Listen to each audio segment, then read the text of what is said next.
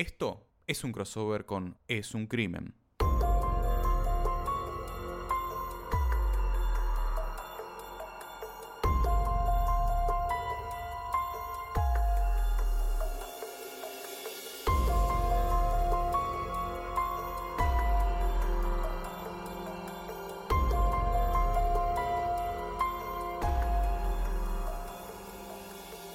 Hola a todos, ¿cómo están? Yo soy Ángeles Y yo soy Anabela. y este es un episodio especial. No es eh, el episodio como arranca siempre, ¿no? No sabemos qué número de episodio es este, porque hoy estamos con invitados. Pero no sabes nada. ¿Sabes en qué temporada estás, por lo menos? No, la verdad que no. No sé, no, no sé en qué, en qué planeta, pero más allá de todo, hoy estamos con Euge y con Mati, que nos visitan desde Café con Java. Hola, hola, ¿están ahí? Sí, sí, acá estamos. Hola, ¿cómo están? Hola, ¿cómo están todos? Eh, Estamos, estamos bien los 33. ¿Estamos bien? eh, para que la gente se quede tranquila, estamos haciendo esto en forma virtual, Sí. ¿no es cierto? ¿Cuántos días vamos ya? Y como 120, 130. Eh, Yo creo que esto ya lo dije, obviamente, en el capítulo Café con Java, pero este es nuestro primer crossover y está buenísimo. La verdad, estoy re contenta. No sé, Ángel, si querés contar qué hace Euge y Mati acá y, por qué, por qué son los invitados estelares. Bueno, esta es la segunda parte del caso de Luca Mañota. Para escuchar la primera parte, los invito a que vayan al feed de Café con Java.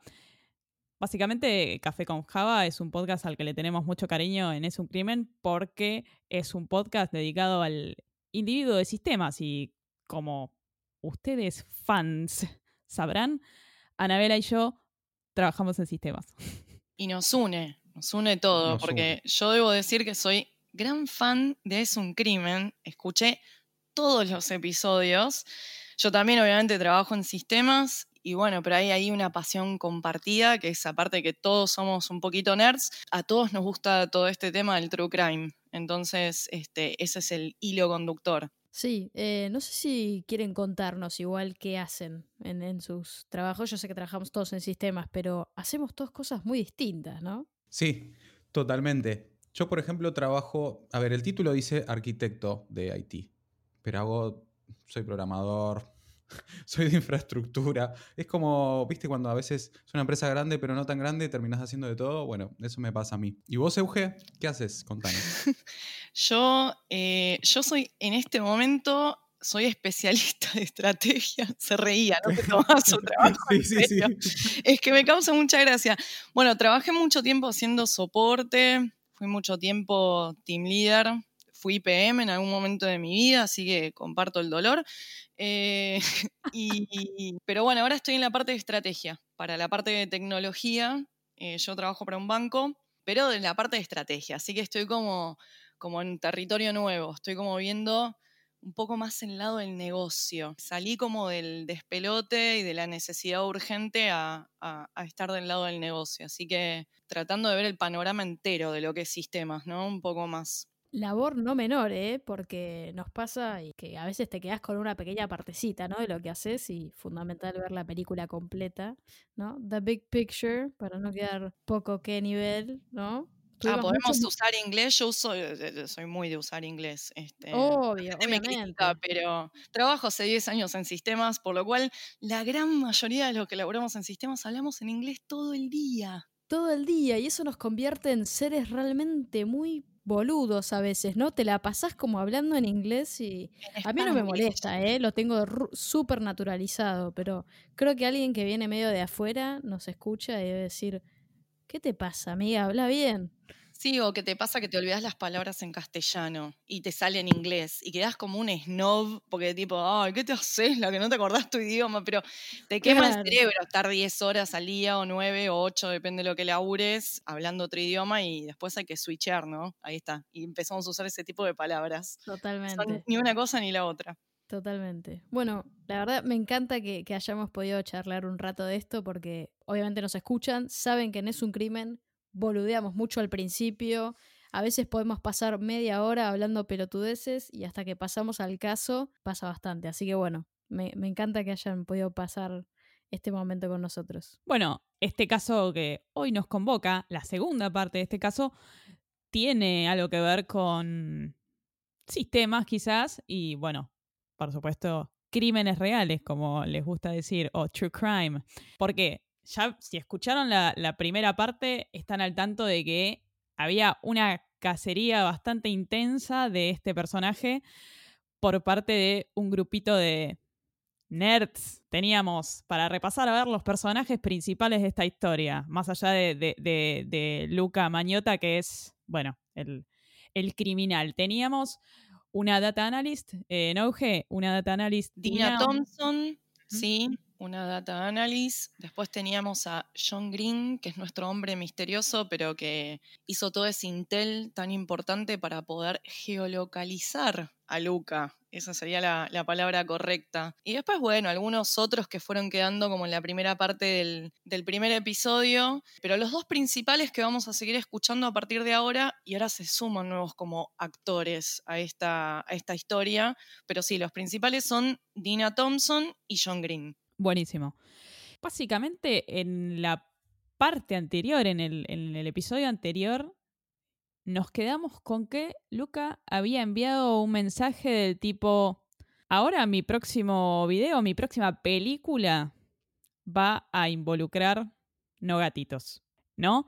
Recordemos que él había enviado, a, digo, enviado a, a la internet cuatro videos en los que había situaciones gravísimas de maltrato animal con gatos en particular y los videos, nada, circularon, se hicieron virales, como les gusta decir a la gente hoy, y había gente tratando de encontrarlo porque era bastante predecible que esto fuera a escalar, y bueno, él lo hizo notar con este mensaje que envió.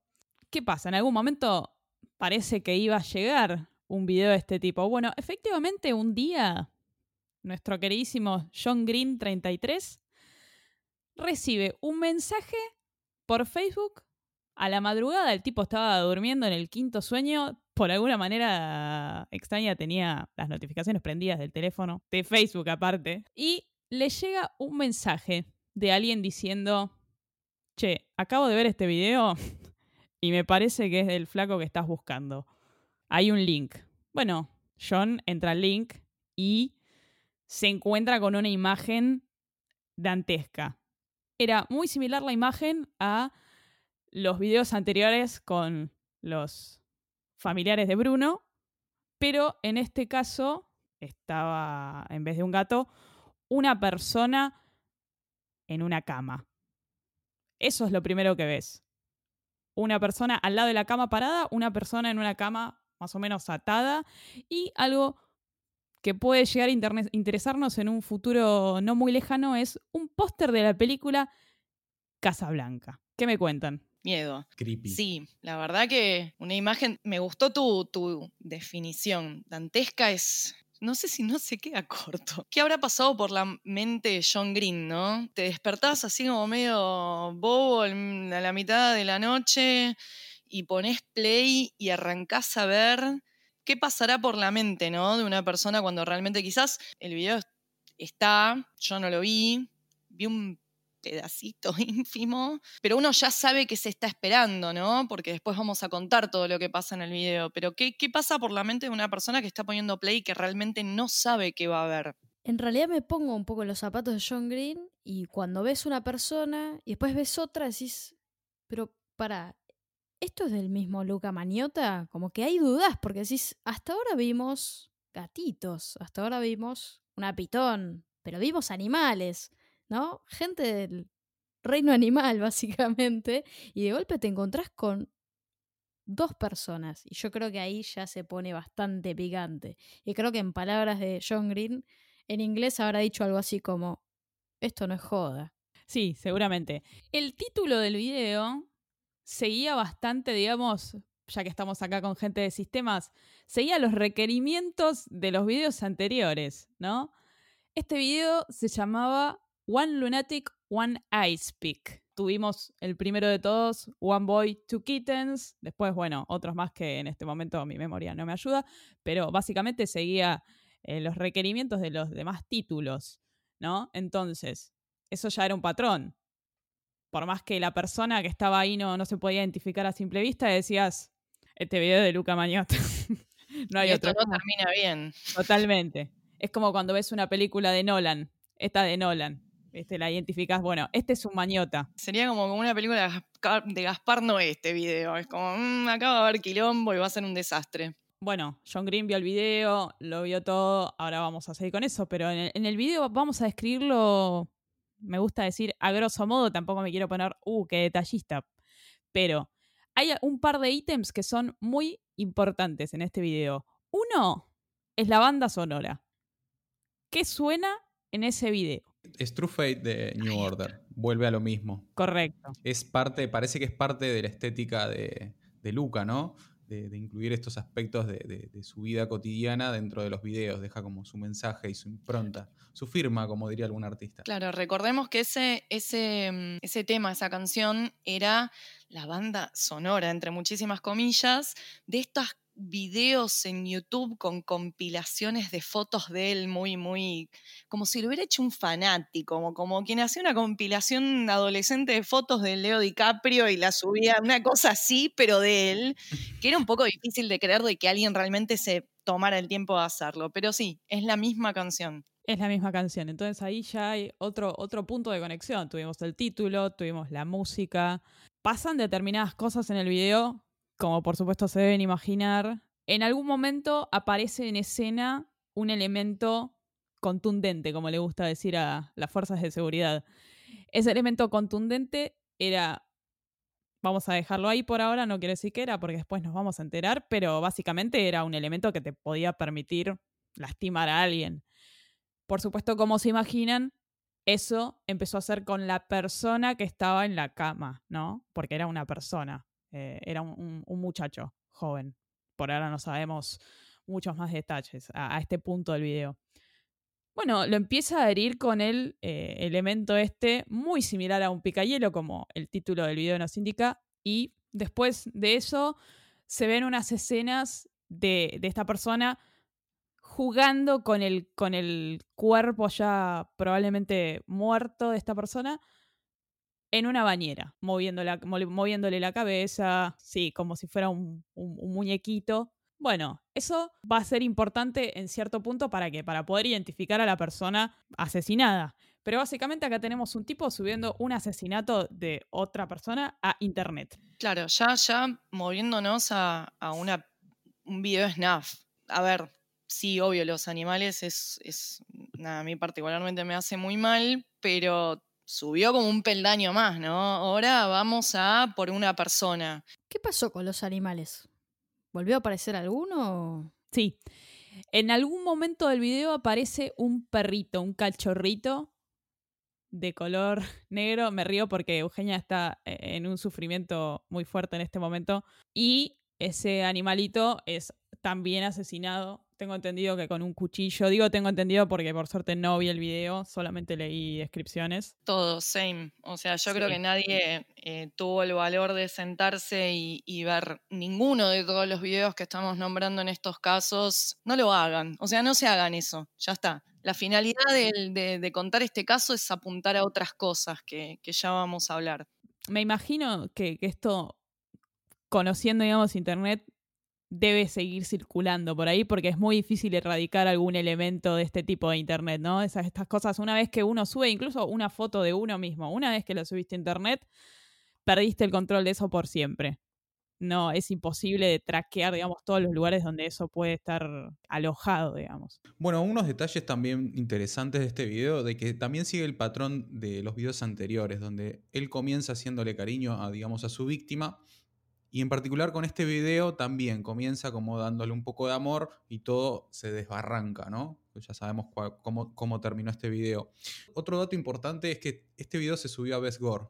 Es una página ya muy conocida, es como decir casi goringa, pero ¿saben qué también tiene la particularidad de esta página? Que es de Canadá. Otro dato muy curioso. Es, es un dato también contundente. Eh, fun fact es que las credenciales que utilices en Taringa te sirven para entrar en Goringa y en Poringa. Epa, a ver. y valorarse. Bueno, veo que el consumo de Gore es moneda corriente en esta casa. Bueno, me voy a retirar muy lentamente. ¿Qué onda? Eso es algo que uno hace a veces cuando es muy, muy pendejo, muy joven, ¿no? Meterse a ver esas boludeces, que después uno dice, ¿para qué lo hice? Qué idiota.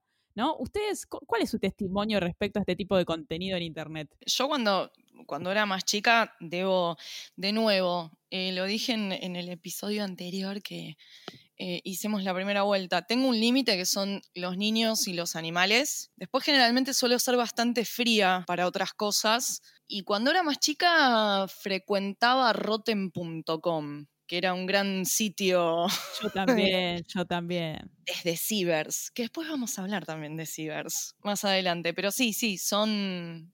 Sí, esa era una página que miraba, que solía mirar cuando era chica. Ahora, de grande, siento que, qué sé yo, como que uno va cambiando, ¿no? Como que dice, "Ah, al pedo, ya está, mm, no, no hay necesidad de hurgar tanto y de ver tanto. Sí, es que cuando sos chico como que no tenés acceso a esa, a esa cierta información y al encontrar una información nueva o algo totalmente distinto a lo que vos consumís, decís, wow, qué loco, tengo acceso a esto que nadie ve, que no todos pueden ver y como que te sentís como una, un cierto sentido de por ahí de superioridad de, mira, yo estoy viendo algo que vos no ves. Por ejemplo, te metes a la Deep Web y también encontrás cosas eh, horrendas y, y cosas que tal vez no, no te pueden sorprender mucho. Ya la verdad que a mí por, en- por ejemplo, entrar a esta página Bestgore y scrollar un poco no, no me causa nada. La verdad que prefiero ver videos de files, no sé, de gente que se cae en la, en la pileta. Eh, Sí, por sí, sí. ejemplo. Totalmente. Y también eh, eso que, mar- que marcabas cuando uno es chico también te, te da como cierta adrenalina estar viendo esas cosas. Qué zarpado que soy. Y nada, en realidad sos un boludo. Pero eh, eh, es, algo, es algo que en algún momento tiene que pasar. Es como, es como salir a bailar, ¿no? en algún momento te vas a meter a ver esas pelotudeces y después en una época ya no. Bueno. Tenemos este video, muy bueno lo que marcaste vos, Mati, el tema de, sí, al, in- al principio del video la víctima recibe cariño, un- un- una muestra de afecto, ¿no? Una caricia es una muestra de afecto, todos lo entendemos así en nuestra cultura. Y en, el video de los, de los gatitos había mucho de eso, ¿no? Mucho acariciar gatito, darle un besito. Este comportamiento quizás tenga algo que ver también con alguna vivencia que haya tenido el criminal, digamos, en su vida, ¿no? Digo el criminal porque, bueno, estamos un 98% seguros de que es Luca, ¿no? Bueno, ahora llega la parte ¿Cu- ¿Cuál era eh, el modus operandi de, de los, de los pibes del Face, digamos? Era, bueno, llegó un video, ahora hay que ver básicamente de, de- de dónde sale. El tema del perrito, no sé si, Euge, querés contarlo, pero esto fue tomado por el grupo de los pibes del Face como, como, un, como una alerta, ¿no? Sí, básicamente lo sienten como, como un mensaje nuevo a ellos, como, como una nueva provocación. Lo que logra nuevamente es que el grupo otra vez reactive después de, de- recordemos de, lo que había pasado anteriormente, que era que había quedado todo medio cold case, ahí como medio sin seguirse desde que fueron al, Scotland Yard. Y esto, bueno, no solamente reaviva el grupo, sino que estamos hablando de, a ver, ya dejamos de animales, pasamos a una persona, entonces ya, ya es un, un atenuante. ¿Qué pasa en todo esto? Lo que venimos notando es que ellos tienen varios intentos de contacto a la policía. Quizás entonces ahora piensan que, bueno, primero la atrocidad de que haya pasado un ser humano y el hecho de que, bueno, ahora justamente pasó un ser humano, bueno, a ver, algo tiene que, que activar. Claro, como ahora es posta. Sí, yo me pregunto, eh, a, nivel, por un lado, interpelando a la policía, ¿es necesario que esté enmarcado en un nivel jurídico grave para que a veces la policía tome, tome recaudos en estos hechos? No digo encerrar a una persona o ya meterlo en un loquero por tener cuestiones parecidas o por ahí que, que tenga este tipo de, de comportamientos, pero, che, loco, hay una injusticia tomen cartas sobre el asunto. Yo sé que por ahí escapa a veces mucho de, de- de lo que es su labor general, pero si, si vamos a la frase es proteger y servir, ¿no? Qué sé yo, es un poco, un, no sé, como una, un sabor amargo que a veces me dejan Sí, estas, sí, estas totalmente. cosas, estas como, como si, bueno, tuvo que llegar a esta instancia para que le des bola. ¿No era ya grave lo que pasaba antes? Claro, y por eso nuevamente como que toman cartas en el asunto y le envían el video a un detective, seguros de que la policía va a hacer el trabajo que tiene que hacer y que la noticia eventualmente van a encontrar el cuerpo sin vida. Tienen que encontrarlo. Hay una persona muerta. Esto tiene que, que, que empezar a activarse por algún lado. Lo que hacen básicamente desde el lado tecnológico es activar una Google Alert para recibir notificaciones básicamente cuando algo relacionado a esto aparezca en las noticias. ¿Se acuerdan de lo que hablamos en la, en la parte anterior? El tema de el video en el casino, Dina diciendo, uy, la puta madre, ahora soy la próxima. Porque ya mató a un tipo, me mandó el video en el casino, en, en mi lugar de trabajo, sabe dónde estoy, sabe dónde vivo.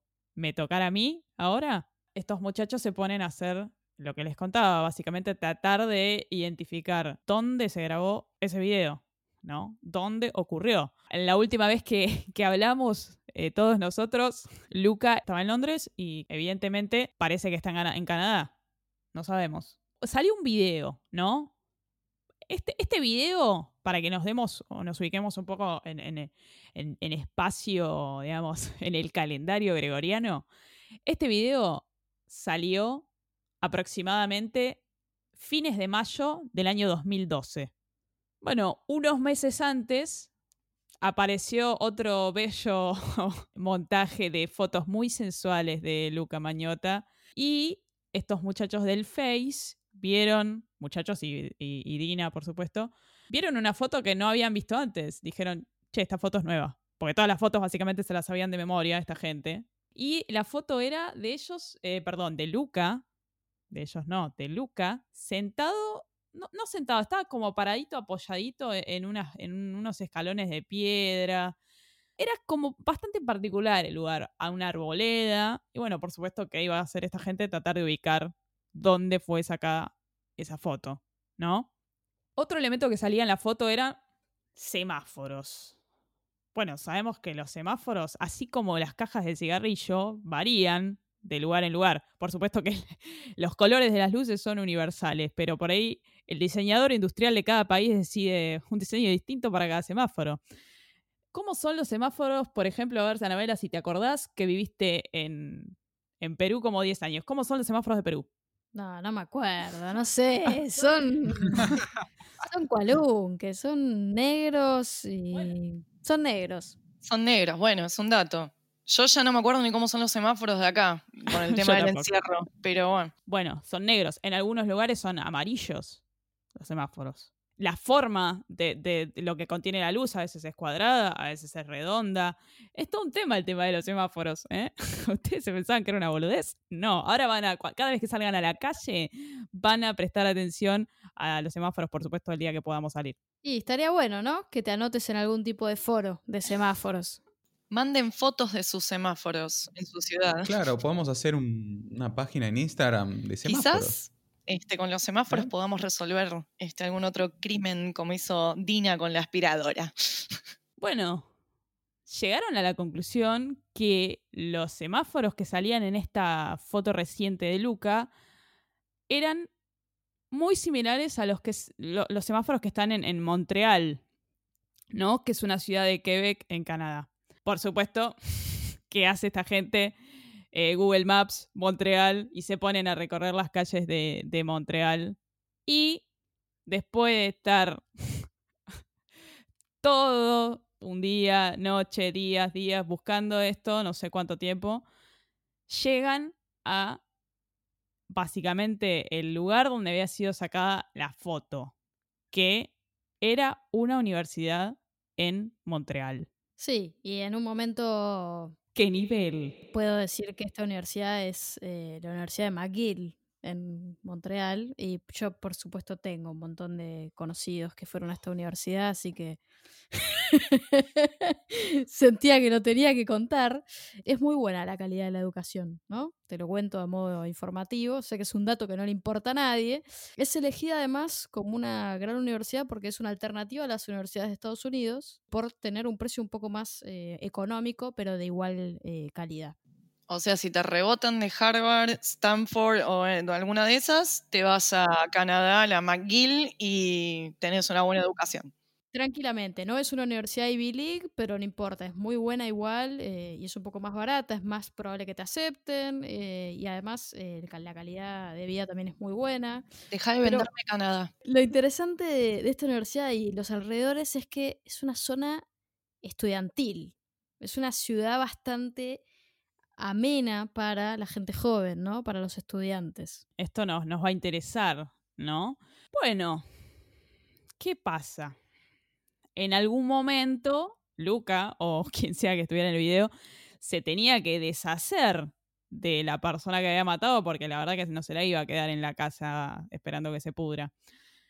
¿Quién se imaginan que encontró un eh, cadáver y otras cosas? Ahora vamos a ahondar en detalle qué encontró, pero ¿qué personaje de la cultura popular de todos los putos países del mundo encontró este cuerpo? El que lo dice se gana un viaje a Chapadmalar para dos personas. Hacer a Canadá lo decía. Yo creo que la policía, obviamente, con trabajo detectivesco, ¿no? No, has perdido tu viaje a Chapadmalar, lo siento. No. Euge, tenés una oportunidad todavía. Yo, yo lo sé, yo lo sé. El portero. Correcto. Bueno, ya estamos tramitando tus pasajes para Chapadmalar para el año 2036. Bueno, el día 29 de mayo, yo dije que el video este había salido a fines de mayo, no sabemos exactamente la fecha, la verdad. El portero de un edificio en Montreal, de la calle, bueno, disculpen, mi francés está oxidado porque nunca existió, de la calle de Carry 5720 o de Cari Normalmente el portero se encarga de sacar la basura todos los días, dejar todo en condiciones. Bueno, de repente se encuentra afuera con una valija llena de gusanos, cerrada la valija, pero con gusanos saliendo, y 33 bolsas de basura. No es algo normal para un portero encontrarse con eso, ¿no? Automáticamente el tipo llama a la policía, ¿no? Aparte, 33 bolsas de residuos, el tipo estaba acostumbrado a sacar a lo sumo tres o cuatro y estaba re podrido. Encontró 33, estaba las puteadas, me imagino. La policía llega. ¿Qué es lo primero que hace la policía, no? La valija. Porque había una valija de la que salían gusanos. Bueno, en la valija no había nada de, de cosas que te podías traer de Miami, Ana. Lo siento. Había un torso humano. Y digo torso porque no tenía cabeza ni extremidades. O sea, era un torso. ¿No? Hasta ahí tenemos el contenido de la valija. Después tenemos las bolsas, ¿no? Hay que abrir 33 bolsas de basura. Pero bueno, esto seguro lo hicieron los pasantes de la policía, pobres. En las bolsas había una botella de vino, había muchas cosas, solo voy a nombrar las más importantes, ¿no? Una botella de vino, cálense esta, un póster de Casablanca, un cachorrito muerto, un juego de sábanas ensangrentadas, algunos recibos, debe ser de Sure, de Nor, no sé, un destornillador pintado con, pintura metalizada y un cuchillo con sangre y piel, una sierra y una licencia de conducir a nombre de Luca Roccomagnota. Que era italiano. ¿Es italiano? No, sabemos que era canadiense porque Está bien. Mati lo contó en el episodio pasado, pero ¿vos, vos qué pensás? ¿Ten- ¿Tenés algo que decir? Y yo también iba a pensar italiano, ¿no? Con ese apellido. Mañota para mí es italiano. Magnota. Está clarísimo. Es tano como yo. Pero mm, nada, una sarta de cosas, ¿no? Pero me parece que acá eh, la duda es, el- el- ¿la persona asesinada quién es? Es Mañota, evidentemente. Esta persona, Mañota, es, es la persona descuartizada, ¿no? El pobre chico. Y todo apuntaba, ¿no? Porque si encontrás partes de un cuerpo y encontrás información como relacionada, igual hay que ponerse a pensar, ¿no? Si yo no quiero que me encuentren, ¿descartaría información mía en mi escena de crimen? Pu- Pues no. Entonces, asumiría que la información, digamos, en este caso la licencia de conducir, había una receta médica, eh, y recibos y demás, Y yo indica, eh, pensaría que quizás todas esas son pertenencias de la víctima. Correcto, sí. O quizás que Luca no era tan pillo y tan inteligente como nosotros pensábamos. Quizás era un pelotudo, pero bueno. O realmente quería que lo sigan persiguiendo. Esa es otra. Sí, sí, sí, sí. Bueno, eso es básicamente, ¿no? La policía pensó desde el minuto uno que encuentra eso así, con esa documentación, efectivamente, este tipo que está muerto acá es Luca Rocco Mañota, ¿no? Y en la documentación que encuentran hay una dirección, y la dirección apunta a esta calle de Cagui 5720 y el departamento 208. De alguna manera, esta información llega a los medios. Yo nunca puedo entender cómo información que todavía, que es tipo fresca, fresca, fresca, llega a los medios. Eh, no sé, me da a pensar que alguien de la policía tira un tip ahí, che, encontramos a alguien, apareció este nombre, y no sé si se acuerdan, los pibes del Face habían prendido las Google Alerts para el nombrecito Luca Mañota, ¿no? Sí, para, para ver si aparecía un cuerpo, ¿no? Para ver si aparecía un cuerpo en, en Canadá, en algún lugar donde ellos decían, bueno, esto lo tienen que reportar. Exacto, sí. ¿Qué pasa? Bueno, Dina tiene, tiene Twitter, ¿no? Me imagino que si es tan adepta a las redes sociales iba a tener Twitter seguro. Y como que pingué ahí a la policía canadiense, che, loco, nosotros le habíamos dicho, ¿qué pasó? Eh, ¿Me apareció esto? ¿Qué onda? Nada, nadie le da bola, la verdad, por Twitter. Más o menos como hablarle a la gente de Telecentro por Twitter. Bueno, la policía hace algo que no es muy, muy legal, que digamos, que es básicamente entrar al departamento 208 sin tocar nada. Nosotros no tocamos nada, no tocamos nada. Pero entran a ver qué onda. A simple vista, digamos, se veía todo normal. Pero había como un olor a, no sé, a lavandina, algún químico, qué sé yo. Por supuesto que hicieron pedir las cámaras de seguridad, ¿no? Que el edificio tenía y por suerte andaban todas. Sí, no sé si a ustedes les pasó, ¿no? Que alguna vez tuvieron que solicitar las cámaras de algún lugar y les pasó que no anduvieran. Es muy común. ¿Te pasó, Mati? A mí no, no, no me pasó nunca de tener que pedir cámaras. A mí me pasó una vez que me, me robaron la moto en la esquina de mi casa y en la esquina de mi casa hay una cámara gigante, como hay muy pocas acá en Lanús, y justo no andaba. Así que gracias Municipalidad de Lanús por la infraestructura que, que tenemos. A esas Y los tipo- baches. Las tipo domo. Las tipo domo, sí, sí, ¿Sabes sí. y dice? Hay un no mito urbano que dice que no funcionan, man. Yo te voy a decir otra cosa más. Esas cámaras dependen de la infraestructura tecnológica de Telecentro. Pues, listo, ya está. Ah, listo, listo, ya está. La cerramos ahí. Atamos todos los cabos. Pero bueno, este dato, las cámaras andaban. Una maravilla. Y la verdad, qué útil, qué útil. Y, y Luca Mañota estaba chocho también porque salía, ¿no? En primera plana ahí. Sí, en todo ese debate que surgió recién de, che, alguna vez tuvieron que pedir una cámara. Yo conozco a una persona que tuvo un choque muy violento con otro vehículo en la calle y había un tremendo domo ahí con, con mucho maquillaje, pero no andaba. Así que adhiero a, a- a esta creencia popular de que no andan. Bueno, ¿qué hay en las cámaras de seguridad? Se lo ve a Luca la madrugada del día 25 de mayo, un día muy patrio en Argentina, de 2012 a las 2.47 de la mañana dejando cosas en la basura. O sea, él bajaba desde su departamento hasta la parte baja del edificio donde guardaban la basura o dejaban la basura, mejor dicho, y se lo ve haciendo aproximadamente 20 viajes, o sea, subía al departamento, bajaba con una bolsa, subía y así. Normalmente vos cuando vas a dejar la basura dejas, no sé, una, dos, Sí, pero si sos tan boluda como yo, cuando por ejemplo cocina, yo a veces, viste, es como que estoy cocinando y, ah, no, uy, tengo que ir a buscar la cebolla, ah, no, uy, voy, voy a buscar el huevo, ah, voy a buscar esto. Y al final hice 85 viajes. No sé si a ustedes les pasa a veces que son medio desvolados, pero bueno, a mí me hizo acordar a eso. Sí, es un poco humano detrás de todo esto, Luca. Después de todo. Yo soy el- de esos que cocinan y usan para hacer un plato de fideos 20 ollas. Sí, presente, totalmente. Yo soy de los que no cocinan. Pero igual no. No, yo voy lavando todo y dejo todo ordenado y todo tiene que estar prolijo y, y, contaminación cruzada y hay que tener cuidado con todo y todo tiene que tener su orden, muy, muy metódica. Voy a citar a una persona que quiero mucho que dice, el fuego mata todo. Así que no te preocupes por la contaminación.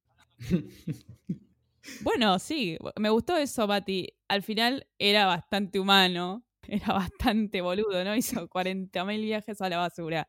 Bueno, restos del cuerpo de la víctima, solo tenemos el torso. No se encontraron ni las manos, ni los pies, ni la cabeza. Y todavía no sabemos quién es la persona fallecida.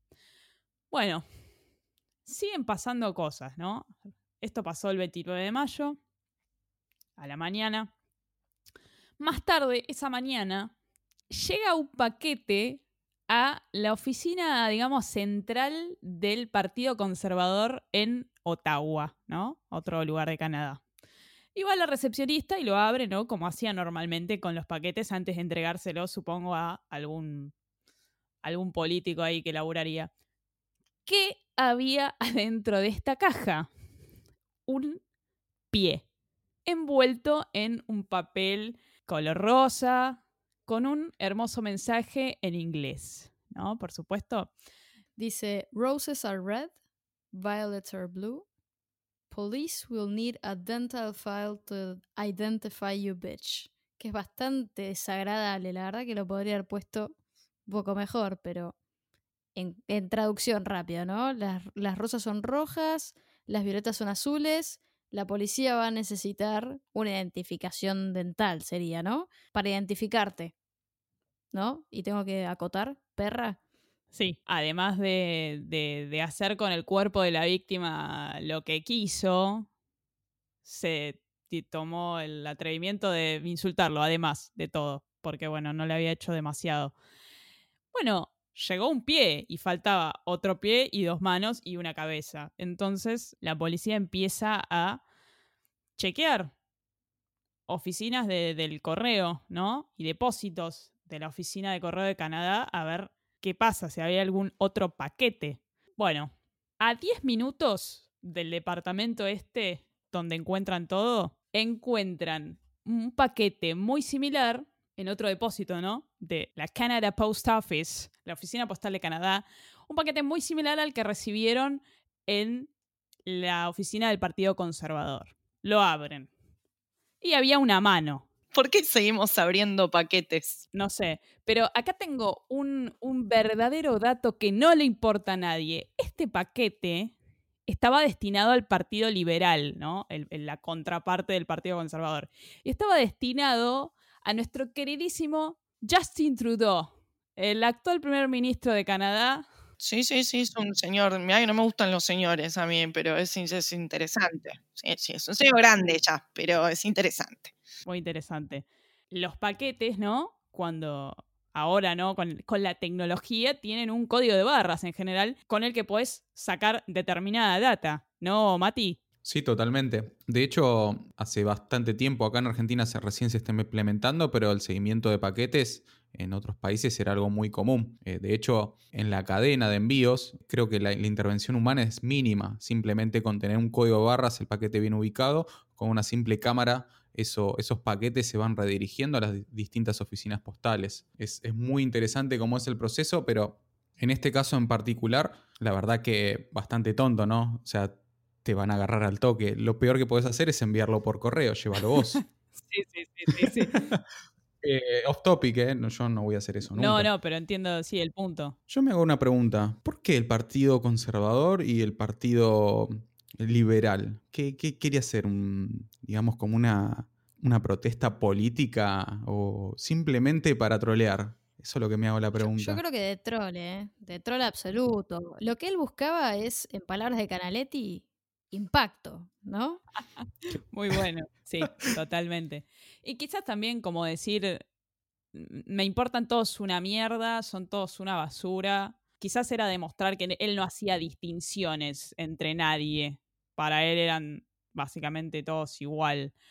Y bueno, nada, gracias a esto que vos comentás, Mati, identificaron desde dónde lo mandó. Y lo mandó desde una farmacia que como acá, me imagino las farmacias tienen adentro un, un box donde te atiende una persona y te recibe un paquetito para enviar por correo. Por supuesto, esta farmacia también contaba con cámaras de seguridad funcionando en las que se lo ve, por supuesto, a Luca o el sujeto del video, que digo, nosotros sabemos que, es Luca y los pibes del Face saben que es Luca, pero la policía no. La policía creía que Luca era el, fallecido. Bueno, se piden las cámaras de seguridad y lo ven en la fila del, del correo en la farmacia con dos paquetes. Efectivamente, era él. Finalmente, ¿qué pasa? Todos hasta este momento vimos el video del asesinato, ¿no? Todos lo vimos, lo vio hasta Bruno. ¿Quiénes no lo vieron? La policía todavía, ¿no? Siempre llegando a tiempo a todo. Y yo creo que es parte de lo que hablábamos en, el episodio anterior, esta falta en aquel momento de una división de cybercrimes o cibercrímenes activa, ¿no? Porque algo que se hace viral y la policía no está al tanto es porque no tiene a nadie en ese campo, ¿no? Entonces, creo que fue un poco eso lo que pasó en este caso. Estos eran los locos de Facebook a los que nadie les daba pelota porque eran unos proteccionistas intensos y, al fin y al cabo se podría haber evitado un montón, pero no había nadie como tomándole el pulso a lo que pasaba en línea. No, no sé si llamarle negligencia, qué sé yo, es como una desatención. Negligencia es una palabra bastante amplia, pero bueno, dado que murió una persona, quizás sea negligencia. Finalmente la policía llega al video, circula entre los pibes del Face, bueno, de alguna manera la policía llega a este video y en el video, cuando llegan a la parte que yo les comenté hace un ratito, la parte de, que el asesino juega, entre comillas, con el cuerpo del, asesinado en la bañera y ahí juega con la cabeza, la policía logra ver que la víctima era un, un hombre asiático. Entonces, cuando miran el, la licencia de conducir de Luca, dicen, che, pero este pibe no es asiático. Me parece que este es el asesino. Ahí es cuando llegan a la conclusión de que el asesino que ellos están buscando se llama eh, Luca Mañota, ¿no? Eso es cuando ya se hace oficial todos lo sabíamos acá, menos ellos. Claro, y ahí es cuando atan también el video de, la farmacia, porque se lo ve bien claro a él de frente, parado, con sus remeras polémicas, despachando sus, sus paquetes. Entonces ahí es como empiezan a unir partes del rompecabezas. El video, entienden que entonces la víctima no es quien pensaban, sino que la víctima es el victimario. Y bueno, este, ahí la policía finalmente se pone al corriente. Y bueno, después quedaba chequear las cámaras de seguridad del edificio que las habían pedido. Bueno, efectivamente ven a dos personas entrando al edificio. Una que coincide con el pibe este que mencionas, Euge, de las cámaras de seguridad de la farmacia, y otro que coincide con la persona que está en la bañera. Muerta. ¿Cómo llegan al nombre de la persona asesinada? La policía revisa reportes de, bueno, gente que se reportó desaparecida hace varios días. Y salta un nombre con características muy similares al chico del video, un chico asiático de unos 35 años. Bueno, llegan al nombre. La verdad que era. Eh, las características eran bastante contundentes. El asesinado, o sea, la víctima de Luca Mañota, la víctima no animal de, este, este, tipo, se llama Lin. Nosotros, por supuesto, para hacer este crossover, nos juntamos, porque no solo nos juntamos para, que nos escuchen ustedes, no nos podemos juntar aparte. Charlamos un poco de, de, de, de Lin y la verdad es que todos conocemos sobre Luca Mañota, titulares, vídeos de YouTube, sí, conoces a este asesino que mató a un tipo, mató gatitos, pero... Y nadie se acuerda demasiado de la víctima, de Lin. ¿Quién era Lin? Nació en China, nació en un lugar que hoy en día está bastante de moda o, de conocido, mejor dicho, no está de moda, está de moda por, por cosas no muy agradables. Sí, básicamente nació en Wuhan, que acá Eugenia también conoce muy bien, ¿no? Wuhan. Sí, que no sé si tengo el síndrome de Wuhan, yo en este momento me estoy sintiendo muy bien. El lugar donde se origina esta pandemia que nos tiene a todos encerrados. Es, es muy loco, ¿no? Yo a veces pienso cómo, cómo algo que ocurrió en básicamente, digo, el culo del mundo porque es lejísimo, hoy está acá. Me resulta una cosa muy, muy extraña. Bueno, Jun Lin nació en Wuhan, nació en el año 78. También podemos eh, sentirnos eh, o empatizar un poco con Jun Lin porque, porque estudiaba ingeniería informática. E, ese era su propósito, uno de sus, propósitos en Canadá. Por supuesto que trataba de bancarse sus estudios trabajando en un negocio en forma part-time, digamos, y después en su tiempo libre estudiaba francés, hacía un par de cosas en su, en su vida fuera del laburo y del estudio, que igual estudiar ingeniería informática, básicamente tenés que estar encerrado todo el día en tu casa estudiando o en la facultad. ¿Cuándo llega Junlin a Canadá? Porque él nació en China. Él llegó a, a Montreal, más específicamente, en julio del año 2011. ¿Qué lo trae a Canadá, más allá de que es lindo Canadá? En parte hay una cuestión muy, muy importante de lo que es la, cultura asiática. Eh, Jun Lee formaba parte de una comunidad gay. Eso no es aceptado bajo ningún punto de vista en, lo que es la cultura china, porque imagínate todo lo que es la cultura asiática, el hombre termina siendo quien va a sustentar la familia y también va a seguir el apellido. Un poco también ocurre acá. No era aceptado en China eh, en ese sentido. Entonces él seguramente se, se, sintió como más por ahí, más atraído a, a, lo que es Canadá porque es un país más cosmopolita y más abierto, digamos, en estos aspectos. Entiendo de que por ese lado emigró a Canadá, más allá de, de lo que es la, la, seducción en cuanto a lo que son los estudios, que es tiene muy buenas universidades Canadá. Bueno, ¿qué pasa? Los amigos de Lin no lo encuentran, no se pueden comunicar con él. Entonces, bueno, se empiezan a comunicar entre los amigos, ¿no? El, el exnovio habla con el amigo y le dice, che, desde el, desde el 24 de mayo que yo no doy con Junlin. Hablamos a la noche y después le mandé mensajes y no apareció. Otra cosa que siempre hace sospechar, no va al trabajo.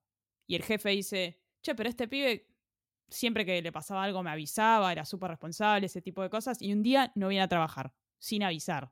Bueno, uno de sus amigos va a la casa de, de Junlin, evidentemente tenía la llave, supongo, y encuentra un panorama como extraño en el sentido de había comida lista para ser cocinada, eso raro, o sea, quiere decir que salió rápido, no sé. El gato estaba muerto de hambre, todos los que tenemos gatos sabemos que los tratamos como hijos. Junlin no era la excepción. Entonces al amigo le pareció muy raro que, abandonara, entre comillas, así a su gato. Esto fue el 27 de mayo. Pasaron tres días de que sus amigos no lo encuentran, entonces el 27 de mayo deciden ir a la casa. El amigo ya dice, bueno, voy a llamar a la policía. Esto no está bien. Bueno, la policía va y se lleva material genético de Junlin para usarlo en algún tipo de identificación. Lamentablemente, el amigo de Junlin sabía que había un video como el que venimos charlando circulando por ahí, ¿no? Alguien le había comentado que había un chico asiático en el video. Lo vio y llegó a la parte, a la famosa parte ya de la bañera en la que se le ve la cara a la víctima y ahí al toque reconoce que su amigo Junlin era la persona asesinada en este nefasto video.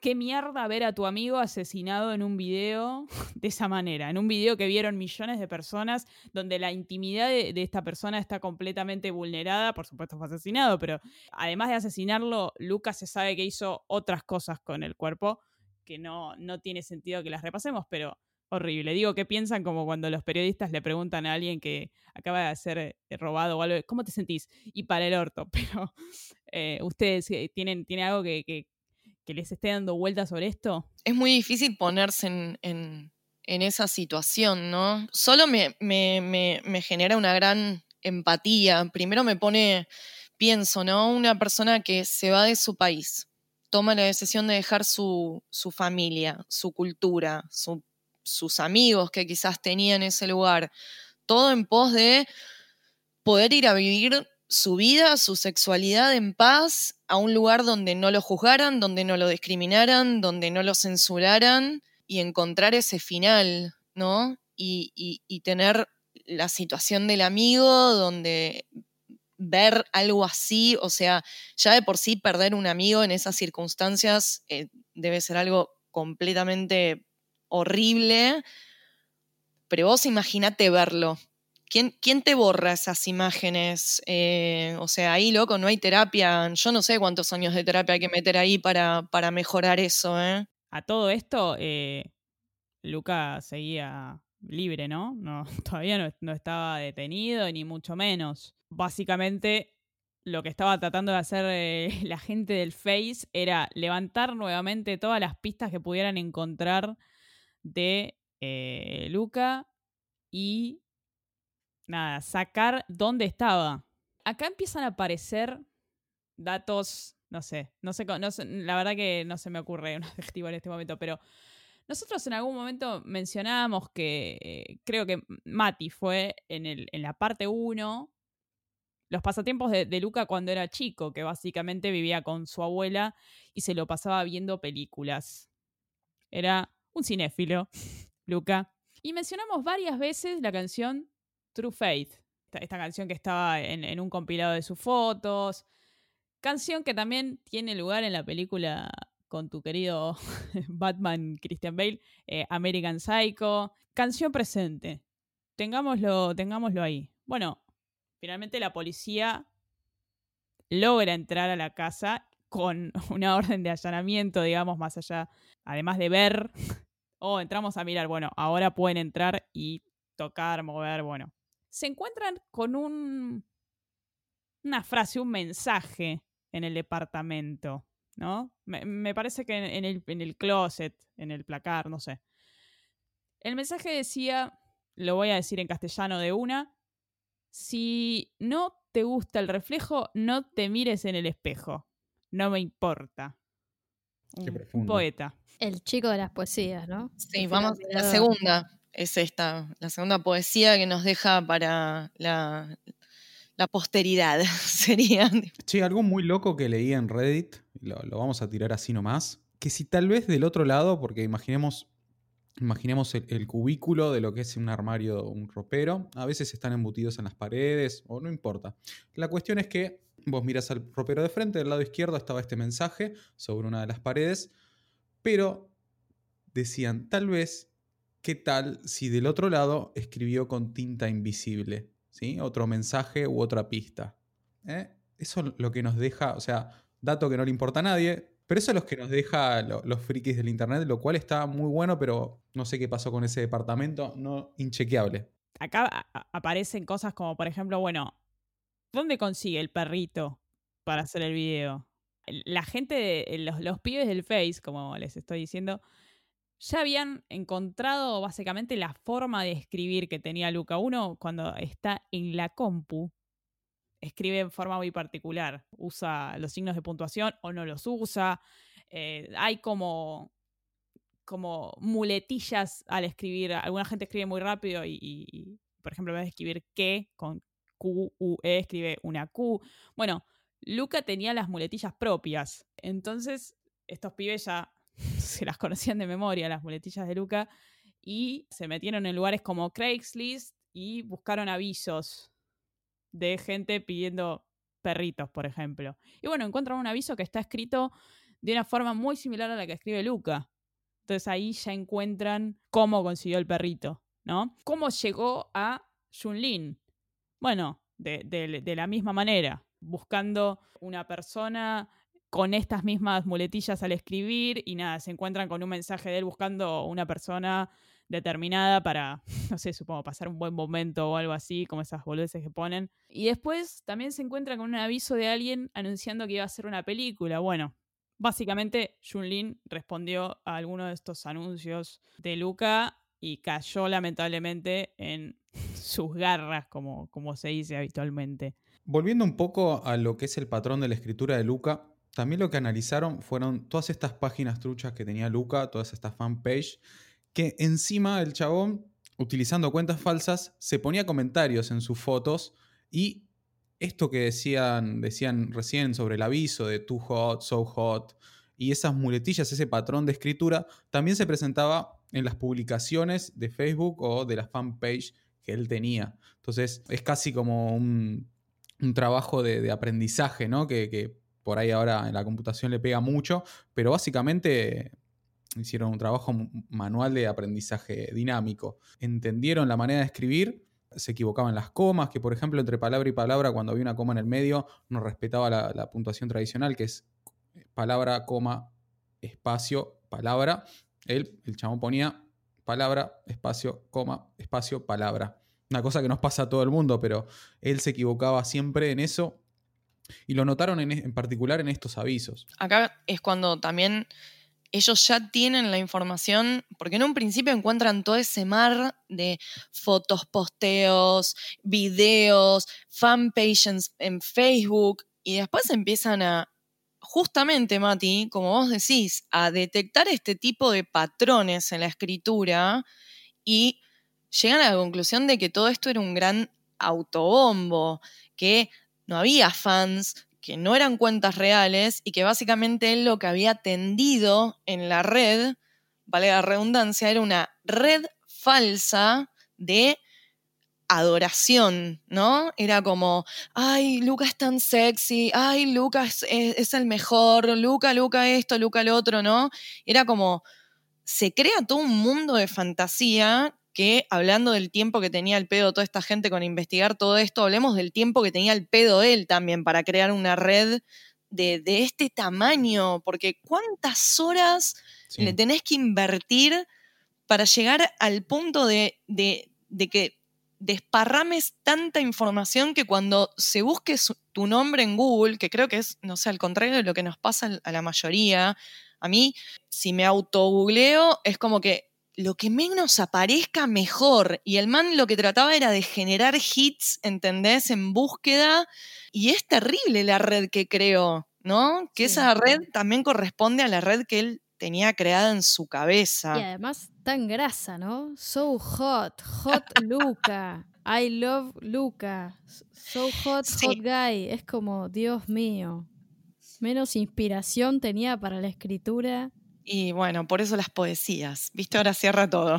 Sí, esto que del tema de la escritura me viene a la mente un, una profesión que quizás va a evolucionar, una profesión bastante antigua, por ejemplo, como, no sé, los grafólogos, que se encargan de mirar la escritura de Totalmente. la gente a mano. Pero hoy la gente básicamente no se escribe a mano. Ahora, sobre todo que estamos incluso tomando clases de facultad o de colegio en forma remota, es muy poca la gente que, que, toma notas y ese tipo de cosas. Entonces, esa, esa profesión seguramente vaya a mutar en sacar cosas de, de, la persona que escribió algo en un documento de Google, por ejemplo, en un documento digital donde, digamos, la, la, no, no, no lo escribió de su puño y letra. Sí, sí, sí, como que la profesión va a tener que ir avanzando hacia lo que se necesita ahora, ¿no? Bueno, ¿ustedes se acuerdan del póster de Casablanca, ¿no? Casablanca es una película en la historia del cine, por supuesto, no tengo ni que mencionarlo.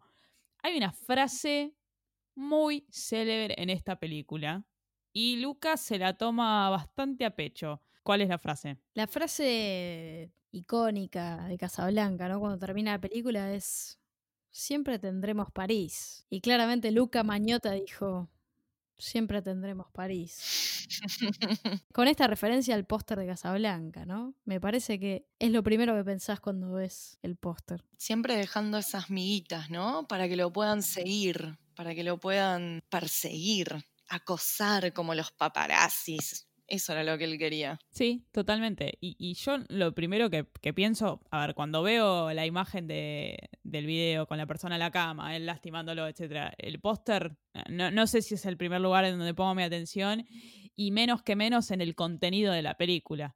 Pero ahí está Lucas siempre con sus mensajes subliminales. Efectivamente, él se iba a escapar a Francia. ¿No? Se iba a dar a la fuga. ¿Qué pasa? Activan, digamos, lo, los protocolos, cámaras de seguridad, bla, bla, bla, etc. Lo captan en las cámaras de seguridad del, del aeropuerto con una remera de Mickey Mouse muy notoria, ¿no? Si tenés una remera con Mickey Mouse, sos bastante arbolito de Navidad. Y una peluca de color negro. No llegan a capturarlo en Canadá, por supuesto, y él logra llegar a Francia, más precisamente a París, Inmediatamente la policía de Canadá se contacta con Interpol, que es esta institución, digamos, que es- trata de, de- de- de- de atrapar criminales en, en el mundo. Sí, y en otro momento ¿Qué nivel? tengo una compañera del colegio que trabaja en Interpol, lo cual es una locura, pero es así. Así que bueno, no voy a revelar el nombre, pero si yo fuese una de las freaks del grupo de Facebook, ya estuviese llamando a mi compañera del colegio para decirle, boluda, necesito encontrar a este chabón. Perdón, eh, ¿es verdad o como cuando decíamos por ahí en la escuela, che, mirá que mi tío es policía, cuando por ahí te molestaban? No, no, no, es real. Es para que no te jodamos. Es real y obviamente fuera de cámara te paso el link de su LinkedIn y es, es fácil de comprobar. Es un gran contacto lo que me terminás de decir. Bueno, igual tipo le haría mil preguntas que no, no, no serían apropiadas, así que mejor no, no nos digas quién es. Por ahí labura en administración, ¿viste? Tiene que hacer papeleo, cuentas. Cero excitante el trabajo. Para Interpol. Claro, claro. Igual, más que un dato que nivel, eh, caratula más como un dato que no le importa a nadie. Pero bueno, no sé, lo dejo ahí.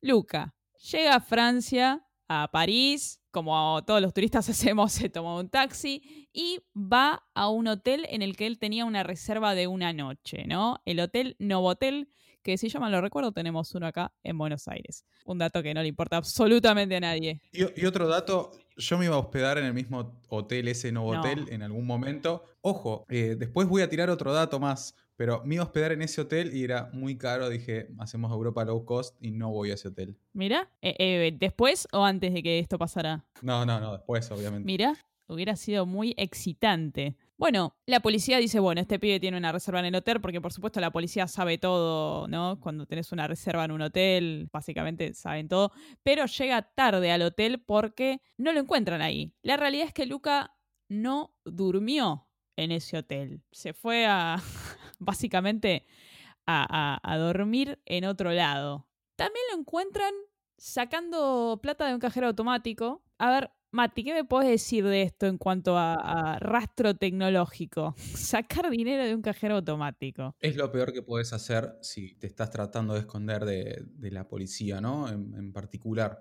Porque obviamente lo- los bancos tienen mucho contacto y, lo que menos quieren hacer es tener un problema. Entonces van a disponibilizar esta, esta información ante cualquier investigación. Y en particular este fue en... Voy a tirar otro dato más que no le importa a nadie. Fue en Place de Clichy. Mi francés es el peor de todos. Que es una... que es en particular es como el centro de la zona roja donde está Moulin Rouge. Y de hecho estuvo hospedado cerca de Place du Clichy, otro dato que no le importa a nadie, pero cuando vi, cuando, cuando vi ese dato dije, no, what the fuck. Sí, pasa mucho que cuando uno viajó a un lugar y lo ve en un documental decís, mirá, yo estuve ahí, yo ahí me comí un choripán. Eh, uno siempre trata de identificar dónde estuvo, eso es inevitable.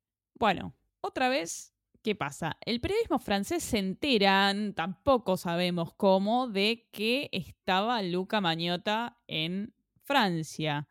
Básicamente, Luca había adquirido un sobrenombre, como pasa mucho con los asesinos, sobre todo de, tanta violencia y, tan sanguinarios.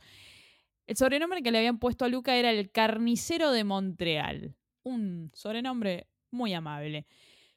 Y ahora entra un tema muy interesante que seguramente tenga que ver con la persona que es Luca hoy, que es básicamente su madre. Entra en juego su madre, ¿no? Eh, eh, las autoridades, por supuesto, siempre recurren a los familiares cercanos para ver si tiene algún tipo de información sobre el paradero, etc.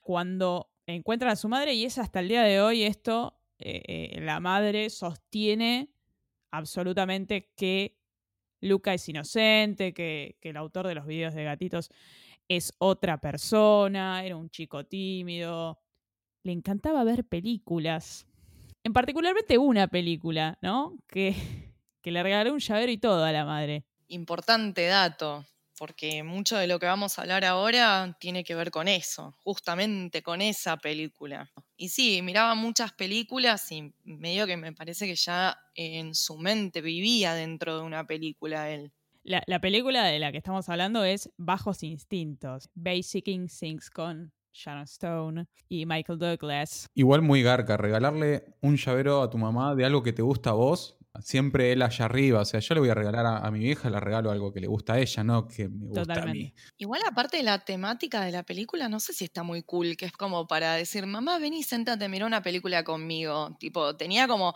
estamos hablando de que es una película de 1992 y tenía escenas como altamente subidas de tono para la, la época que fue filmada. Ahora capaz son giladas comparado con lo que hay en la tele, pero no sé si es una película para decir, vení, mamá, sentémonos a ver ins- bajos instintos. Mm, no, no. Tomamos unos, unos matienzos y vemos bajos instintos más. Hace mucho que no nos vemos. Hay un tema que trae la madre a colación, ¿no? Eh, En todo este tiempo, más allá de esto, nos estamos preguntando todos básicamente de qué vivía Luca Mañota para poder costear todos los viajes, toda la girada que hace. Él trabajaba de escort, ¿no? Es una forma elegante, escort, acompañante. Bueno, eh, entiendo que tiene algo que ver con eh, la prostitución masculina, entiendo.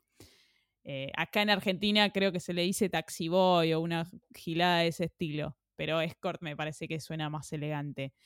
En su trabajo como escort, la madre dice que Luca le contó que conoce a un individuo llamado Emanuel, alias Manny López, que empezó su relación con Luca siendo un cliente, ¿no? Pero que parece que la relación escaló y comenzaron una relación sentimental.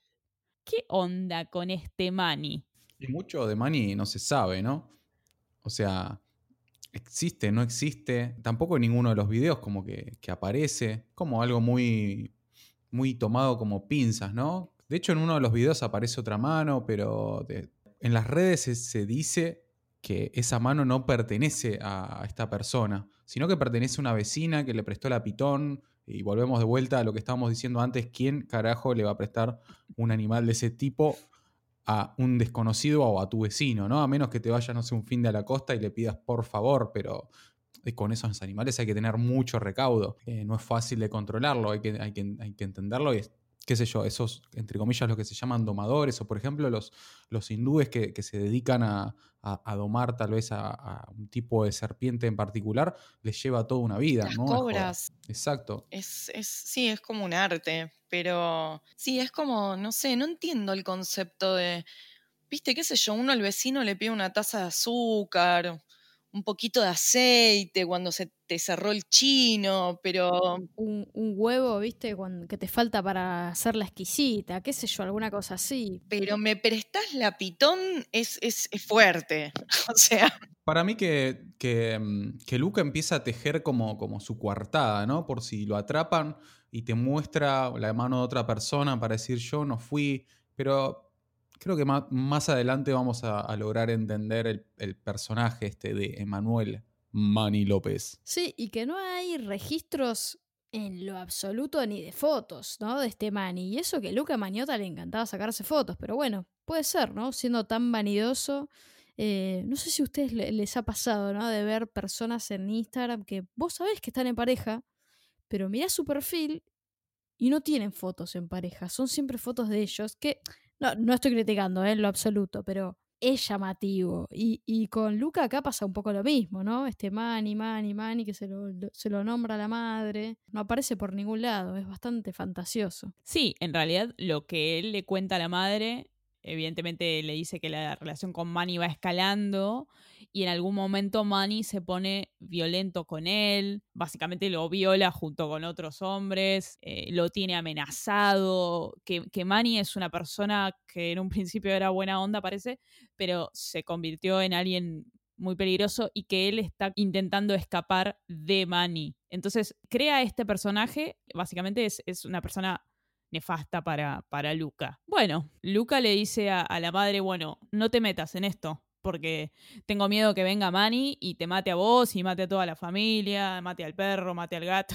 No hagas nada. Como que le prohíbe básicamente a la madre que tome algún tipo de, de- cartas en, en el asunto. Y la madre le dice, pero eh, escúchame, Luca, salieron estos videos en la internet, los vi, me los pasó Mirta de Bursaco por Facebook, me encontré con estos videos. ¿Qué onda con estos videos? Y bueno, ahí otra vez toma a Manny le- eh, como la persona que lo obligó a hacer esto. Y bueno, no sé, no sé qué opinan ustedes. Me parece que es un poco tomado de los pelos. Sí, ¿no? Pareciera como que es un chivo expiatorio en su relato, Manny. Es el, el que lo hace hacer cosas horribles, es el que lo extorsiona de alguna forma. De hecho, dice que es violento físicamente con él, que está obsesionado con él, que lo persigue, ¿no? Estamos, de nuevo, una figura como, como persecutoria según él, eh, su percepción. Que habló un poco de ese diagnóstico inicial que nombraste vos, Mati. Él había sido diagnosticado con esquizofrenia paranoide y habla un poco, ¿no? De, de- de esta figura que se le vuelve como persecutoria, que es eh, algo, nada, que tiene que ver con psicología y, y está muy relacionado a ese diagnóstico. Sí, y otra vez se pone en lugar de víctima. Yo soy el damnificado, yo tengo una persona que me está persiguiendo y, me quiere hacer daño. Bueno, como un antecedente de este Manny, en el pasado, porque ahora estamos en el año 2012, sucedió lo, lo de Junlin.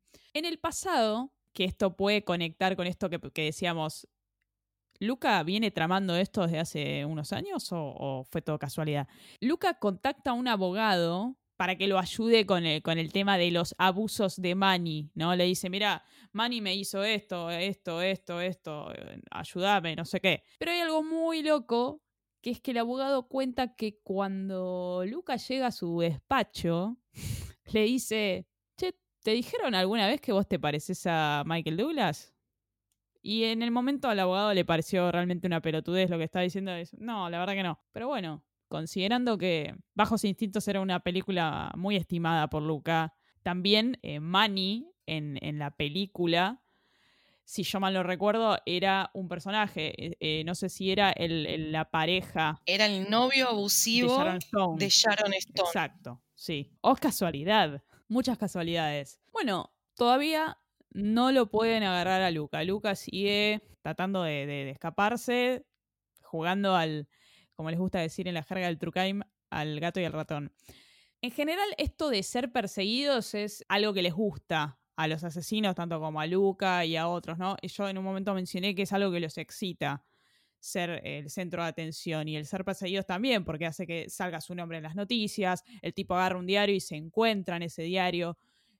Este patrón es algo que se ve en asesinos como Luca, que es del año 2012, y en, asesino- en asesinos del año, no sé, 70, en asesinos del año o- 1800. Es un patrón común y lamentablemente lo va a seguir siendo porque los asesinos nunca van a cesar de aparecer.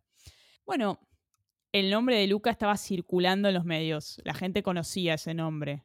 Una persona llama a la policía y dice, che, a mí me llamó un pibe que se llama Luca Mañota. No me llamó, me contacté con él por, no sé, Tinder, Grindr, una de estas aplicaciones de citas o páginas.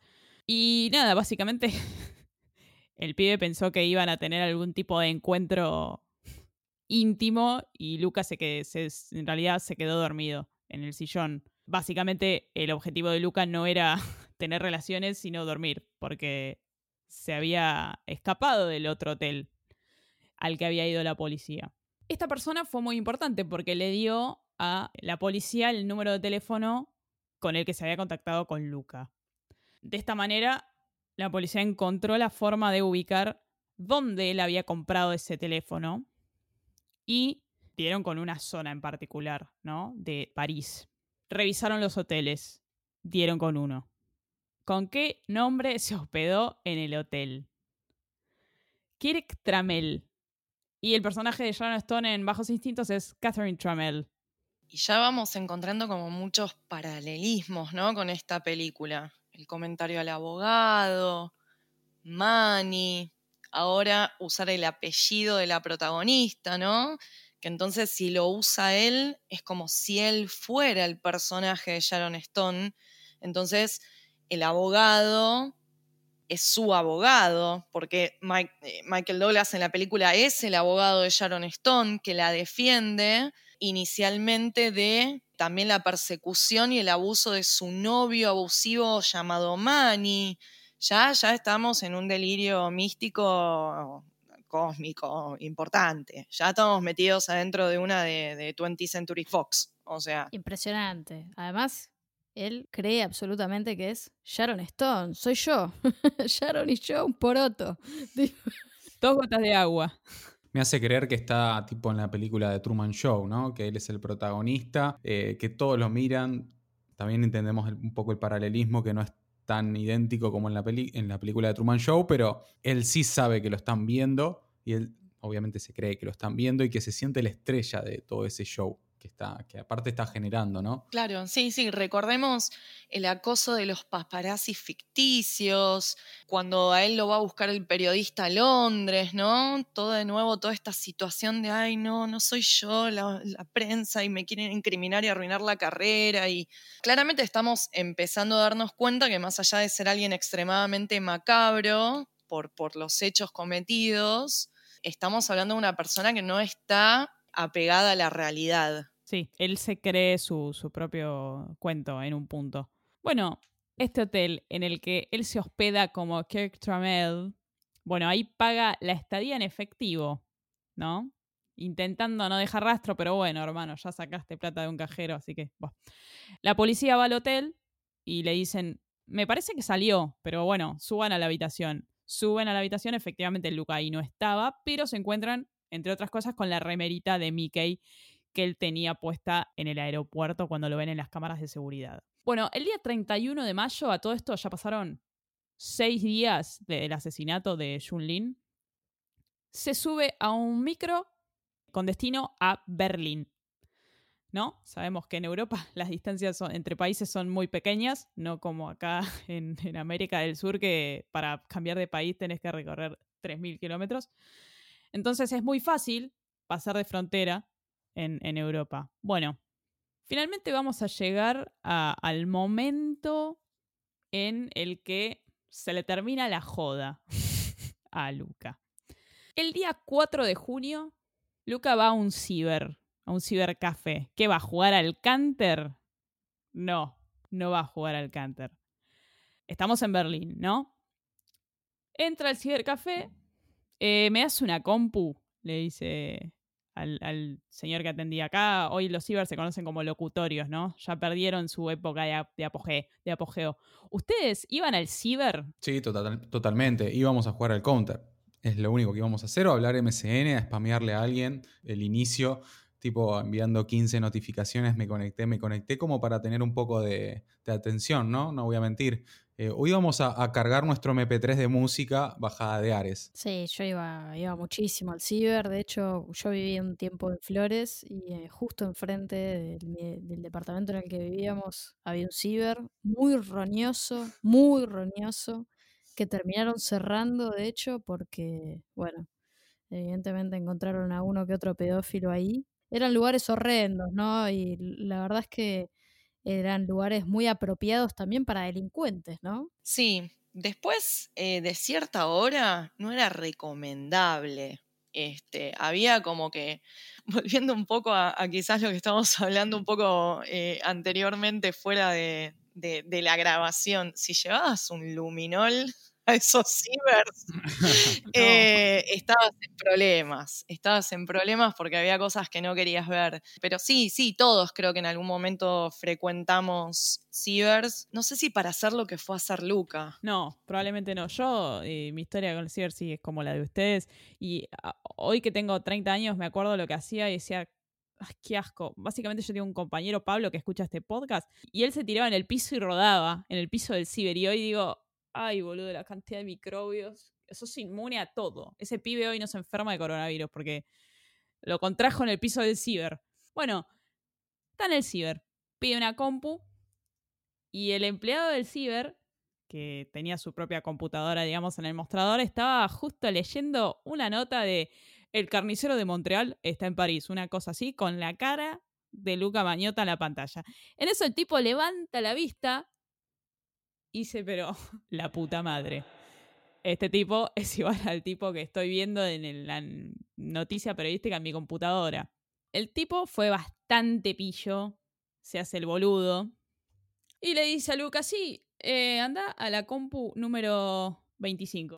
El empleado del ciber le da una computadora que está ubicada estratégicamente para que él pueda ver qué es lo que va a hacer en la compu. Algo muy normal también en los empleados de los cibers, ¿no? Ver qué estás haciendo. Sí.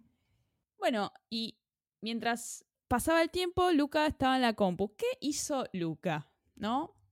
Otra vez su vanidad como centro de esta historia. Básicamente, Luca fue al ciber para meterse en la página web de Interpol y abrir su pedido de captura.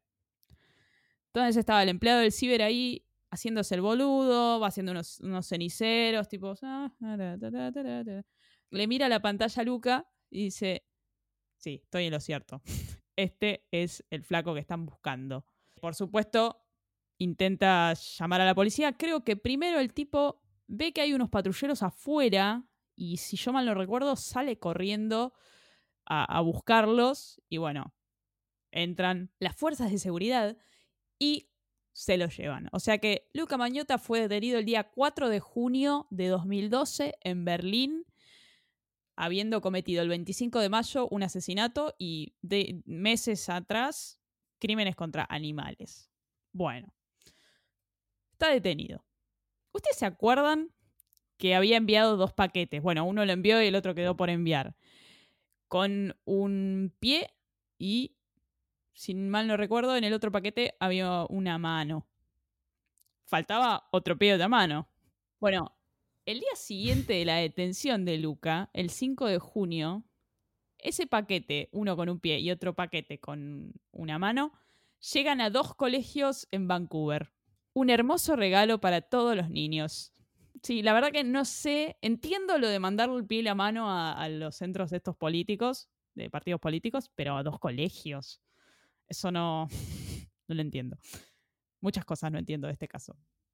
Bueno, él tenía, según dicen los profesionales ahí, un cierto estado psicótico.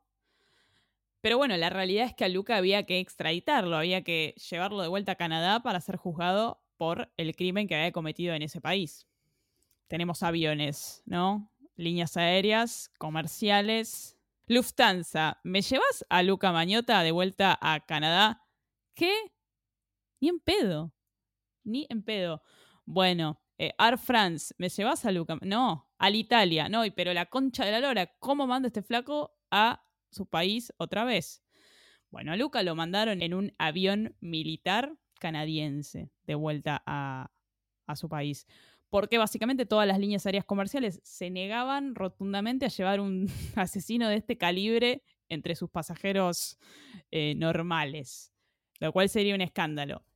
Me parece ok, pero el tipo volvió en un avión para él. ¿Qué opinan de esto? Que le encantó, que es tipo, The Jazz Queen, dijo el chabón, ¿entendés cómo se subió? Fue como, sí, sí, sí, girl. E, era, era parte de, de, de, seguir inflando su ego, ¿no? De seguir siendo noticia. O sea, entendamos que durante todo el caso, él realmente no se trata de esconder del todo. De hecho, muchas de las pistas que lo hacen que vaya llegando a, a, poder seguirlo, y no digo a su detención, porque ahora después Mati creo que tiene algo bastante interesante para decir, porque Matías está bastante indignado por cómo cayó, básicamente. Él básicamente todo el tiempo lo que buscaba era la atención, que alguien le preste atención, que lo miren, que hablen de él, y qué mejor manera que eh, básicamente todo un país movilizando un avión del ejército para irte a buscar. O sea, él flayaba a su Jiménez en su delirio y, estaba re.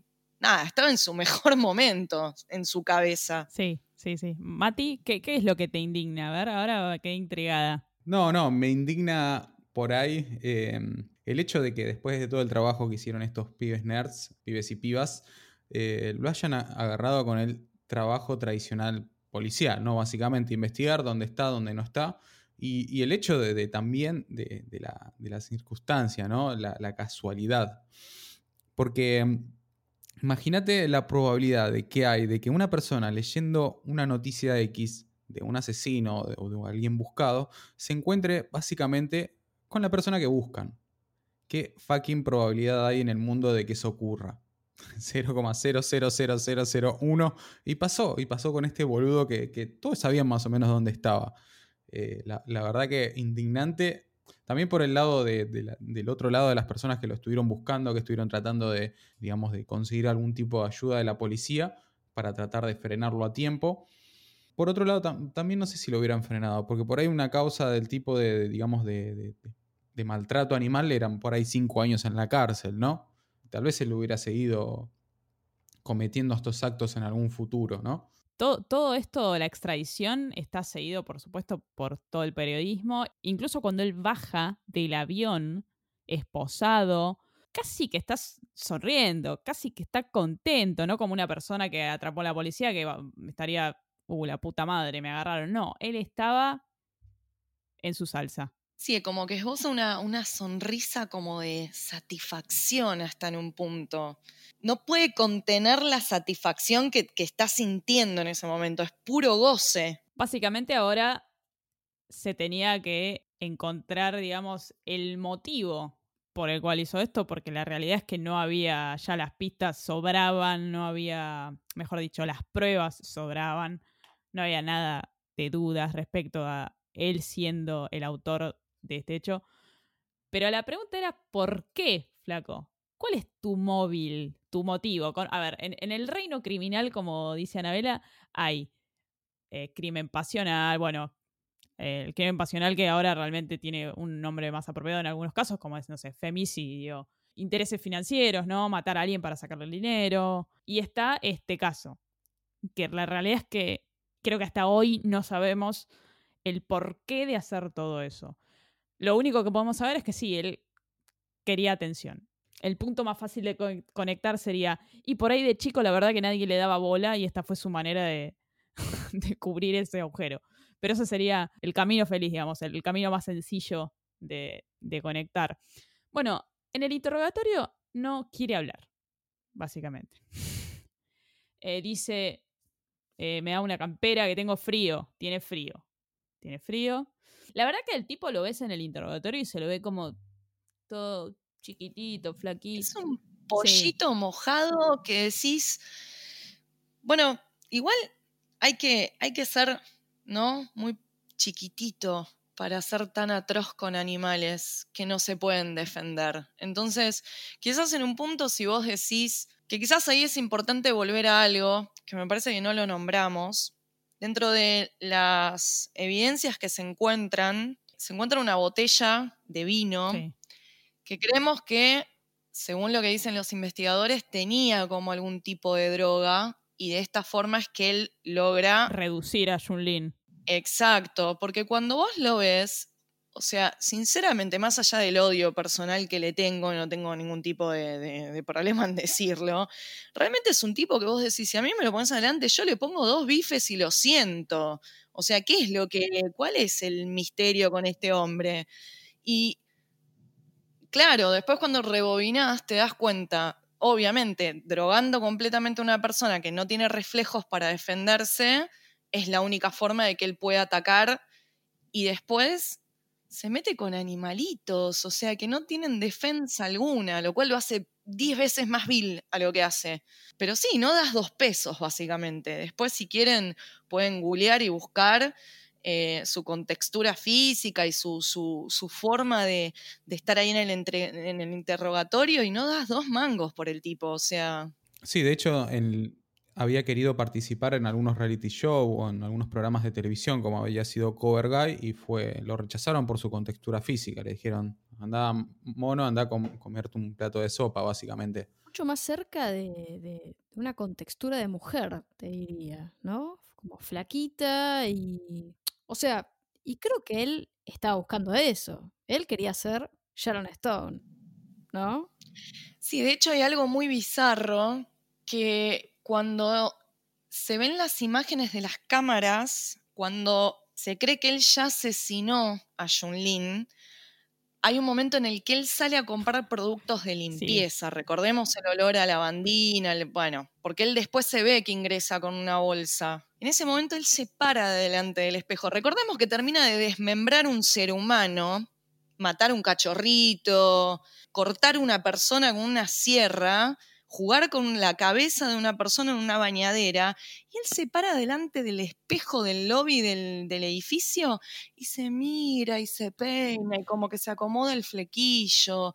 O sea, hay una, una cosa de, de, de- no es egocentrismo, no me sale la palabra. eh, narcisismo.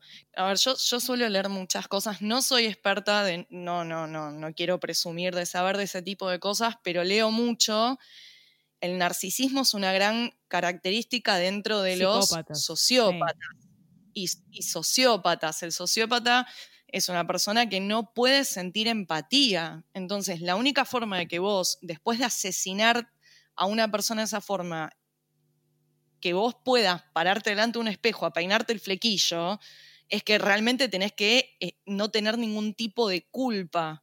Entonces, bueno, es como, está todo atado, ¿no? La, conducta de él. Claramente es una persona que no, no, no está bien. Y todo empieza a tener sentido, ¿no? Cuando lo empezamos a ver dentro de la sala de, interrogación o del, de- de- del momento del interrogatorio, él empieza a tener unas actitudes, que a mí acá esto a mí me vuelve loca, no puedo creerlo, Sí. no lo podía creer cuando lo vi. Sí, sí. Básicamente, bueno, primero nada, por supuesto, le muestran una, una foto de, de su víctima y se hace olímpicamente el boludo, no, no quiere hablar, está cansado, no sé qué.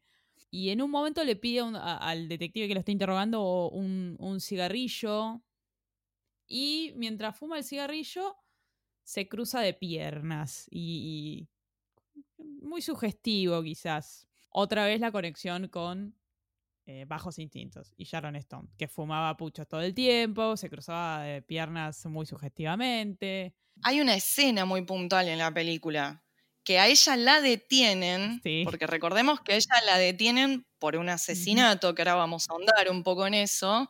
A ella la detienen y Michael Douglas está sentado enfrente de ella en una sala de interrogación, exactamente de- como está pasando con Luca, y ella le pide un cigarrillo en la película a Michael Douglas. Michael Douglas se la da, se lo da, y ella se cruza de piernas y ella está en pollera y no tiene ropa interior.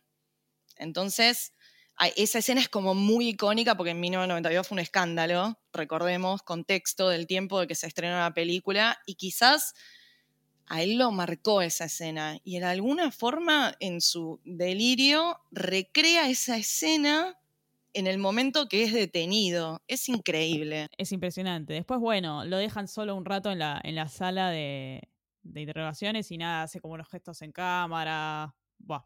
Ah, Un comentario, ¿no? Sobre eh, el tema este de que vos mencionabas, Euge, siempre tratando con, con seres inofensivos, ya sea animales o personas bajo la influencia de, algún, de alguna droga que los hace inofensivos.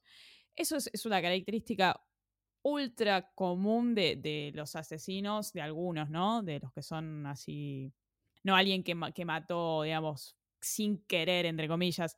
Pero los asesinos en serie siempre quieren tener una posición de poder sobre otro. Y los asesinos en, en general, no sé, los femicidas, por ejemplo, eh, eh, siempre eligen a niños o, mujeres porque las consideran seres eh, inferiores o débiles o, pe- o personas de, su, misma, su mismo físico, pero bajo la influencia de algo. El asesinato, cuando es así, con estas características, es siempre como una demostración de poder. Y las violaciones, por supuesto, también. Y a veces los asesinatos son para cubrir otros, otros crímenes, pero eso es un poco lo que me parece intenta mostrar Luca en, en todo momento, que él está en control de la situación, que él tiene el poder, que ustedes no me están cazando a mí, yo estoy dejando que ustedes me busquen, yo estoy, les estoy dejando mis pistas, les estoy mostrando dónde estoy, les estoy haciendo que me pongan un avión, que el combustible del avión por litro sale miles de dólares. Y están gastando todo eso en mí. Lo mismo hacen el interrogatorio. Es fascinante en un, en un modo muy eh, feo, pero es fascinante al fin, ¿no? Y esa es la respuesta cuando me preguntan, ¿y por qué haces ese podcast de mierda? Bueno, esta es la respuesta. Bueno, se acerca el tema de, bueno, hay que juzgarlo a este tipo. Por supuesto, Eh, no era muy difícil determinar todo lo que, todo lo que hizo. Previo al juicio hay una, audiencia. La- las audiencias en general son para ver si tenemos todo lo que necesitamos para juzgar a esta persona o la verdad que las pruebas son una mierda. Si las pruebas son una mierda, la verdad que ni nos gastamos en hacer un juicio. Básicamente se llega a la conclusión de que sí hay suficiente evidencia y flaco estás enfrentando un juicio por asesinato en primer grado y etcétera. Miles de cosas más que ya las mencionamos hoy, ¿no? El juicio contra Luca Mañota arranca en septiembre del año 2014, más de dos años después de que ocurriera el asesinato y todo lo demás. Y acá viene la estrategia que siempre tienen las defensas, ¿no? Con sus defendidos, vale la redundancia.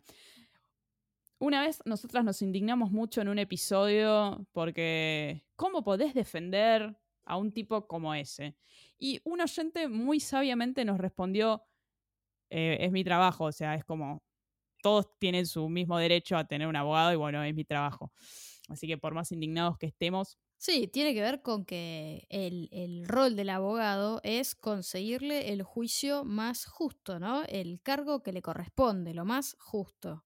Obviamente, eh, digo, en este caso precisamente, ¿no? Porque ya es indefendible el tipo, o sea, se sabe que es el asesino. Hay, hay un montón de pruebas, ¿no? Pero el abogado lo que va a tratar de conseguir es que los años que le den sean los años que realmente él cree que merece. De hecho, el asesinato lo comenta dentro de su departamento. O sea, ¿qué, qué más prueba querés que eso? Por supuesto, se agarran del tema de, bueno, nuestro defendido tiene una condición mental. Se agarran del tema money. Básicamente, Luca dice, bueno, a mí me obligó a hacer este asesinato, a cometer este asesinato.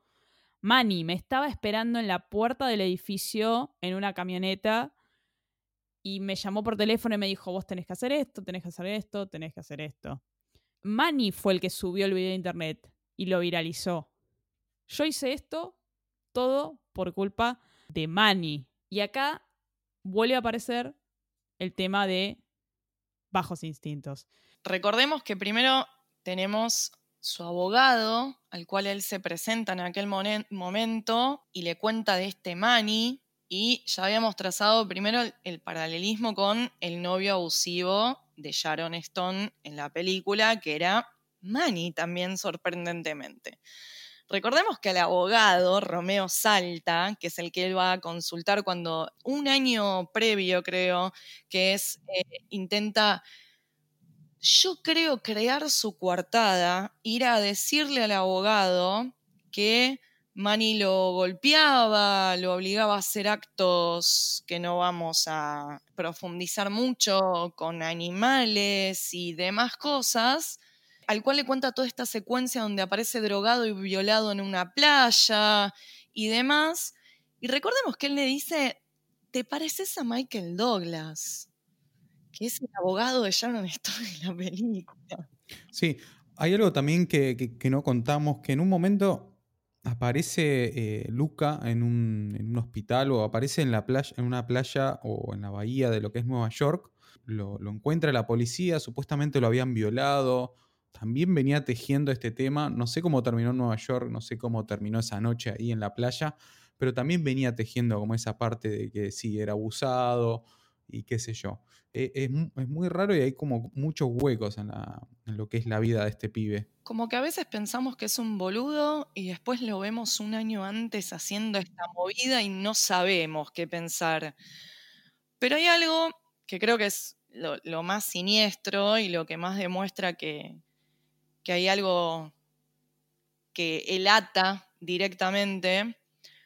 Cuando él comete el asesinato de, de Jun Lee, recordemos que una de las cosas que se encuentran en la escena es un destornillador pintado de, de un color metálico, como queriendo parecer un picahielo. Sí, ¿para qué no usas, ¿por qué no usaste el destornillador de una? ¿Por qué no? ¿Qué pasa?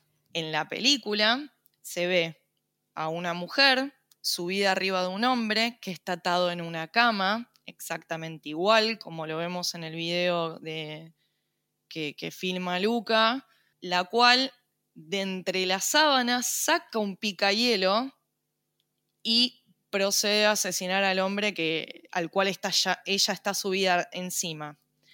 Entonces, cuando miramos la escena, la disposición de la cámara, la cama, Junli atado, él subido encima, el arma queriendo recrear un picahielo, el póster de Casablanca de fondo que no solo nos tira la punta esta de París, sino que recrea como una especie de vitró que se veía de fondo en la escena de la película. Se ha tomado todos los detalles para crear este paralelismo completamente macabro y, y concretarlo. Era como, yo creo que esta era como su fantasía máxima. Totalmente, básicamente recrear recrear su, su, la que yo creo que es su película favorita y la que lo tocó en su fibra más íntima esta película, de cierta forma. Qué bajón que no le haya gustado, no sé, qué sé yo, Amelie, viste, no sé, algo un poco más light, porque...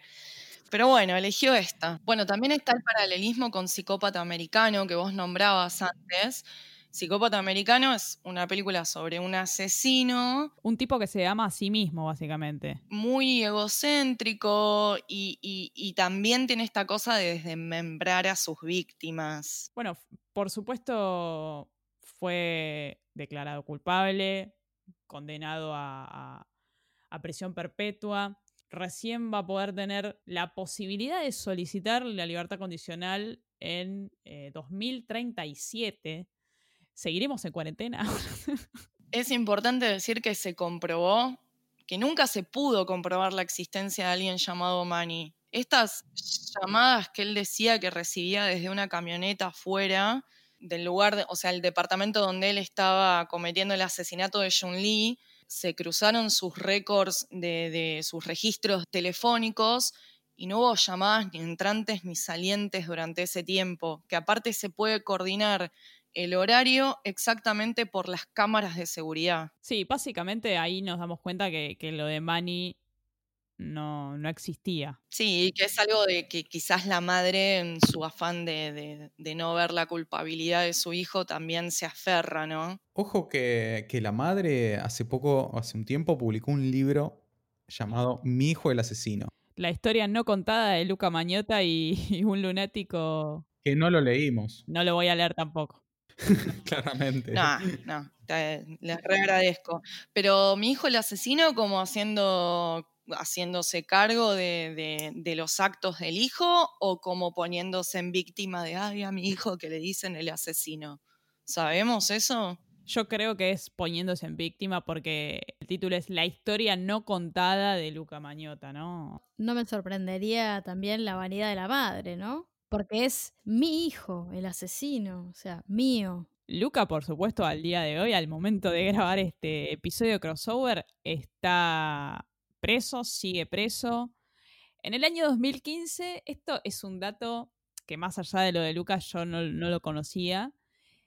En Canadá, por lo menos, quizás en otros lugares también, tienen una red social para, para gente que está privada de su libertad para conseguir pareja dentro del, circuito penitenciario, digamos, se llama Canadian Inmates Connect. ¿Conocen algo de esto acá o, sabían de la existencia de una red social para, para presos, básicamente, para conocer gente? Eh, acá no, acá a nivel nacional no. Usan Facebook. Sí, directamente tienen el teléfono. directamente, no hace falta ninguna infraestructura claro, especial. Ya está. Pero sí sé que en Estados Unidos no para que se comuniquen entre ellos, pero sé que hay un programa donde vos podés mandar una carta, te tenés que como hacer una cuenta, dejar ciertos datos que obviamente son privados, pero que el servicio penitenciario en el cual está la persona a la que vos le estás escribiendo puede acceder. Esto supongo que debe ser en caso de que, no sé, planifiques algún tipo de actitud para delinquir o para ayudarlo a escapar o lo que fuere. Y vos, cada, a cada preso se le asigna un número y vos escribís a ese número. Y de esa forma, alguien que no es familia y que no es eh, alguien que tenga acceso directo a ese preso, puede escribirle a esa persona eh, dentro del, sistema penitenciario, pero eso existe en Estados Unidos. Acá. No, acá, digamos, las condiciones de, de las cárceles son horribles y me imagino que si no hay dinero para eso, no hay dinero para hacer una red social para, para los presos. Él se creó un perfil, ¿no? En esta red social. En el perfil ese tenés que llenar ciertas cosas, como por ejemplo el motivo por el cual vos estás privado de tu libertad.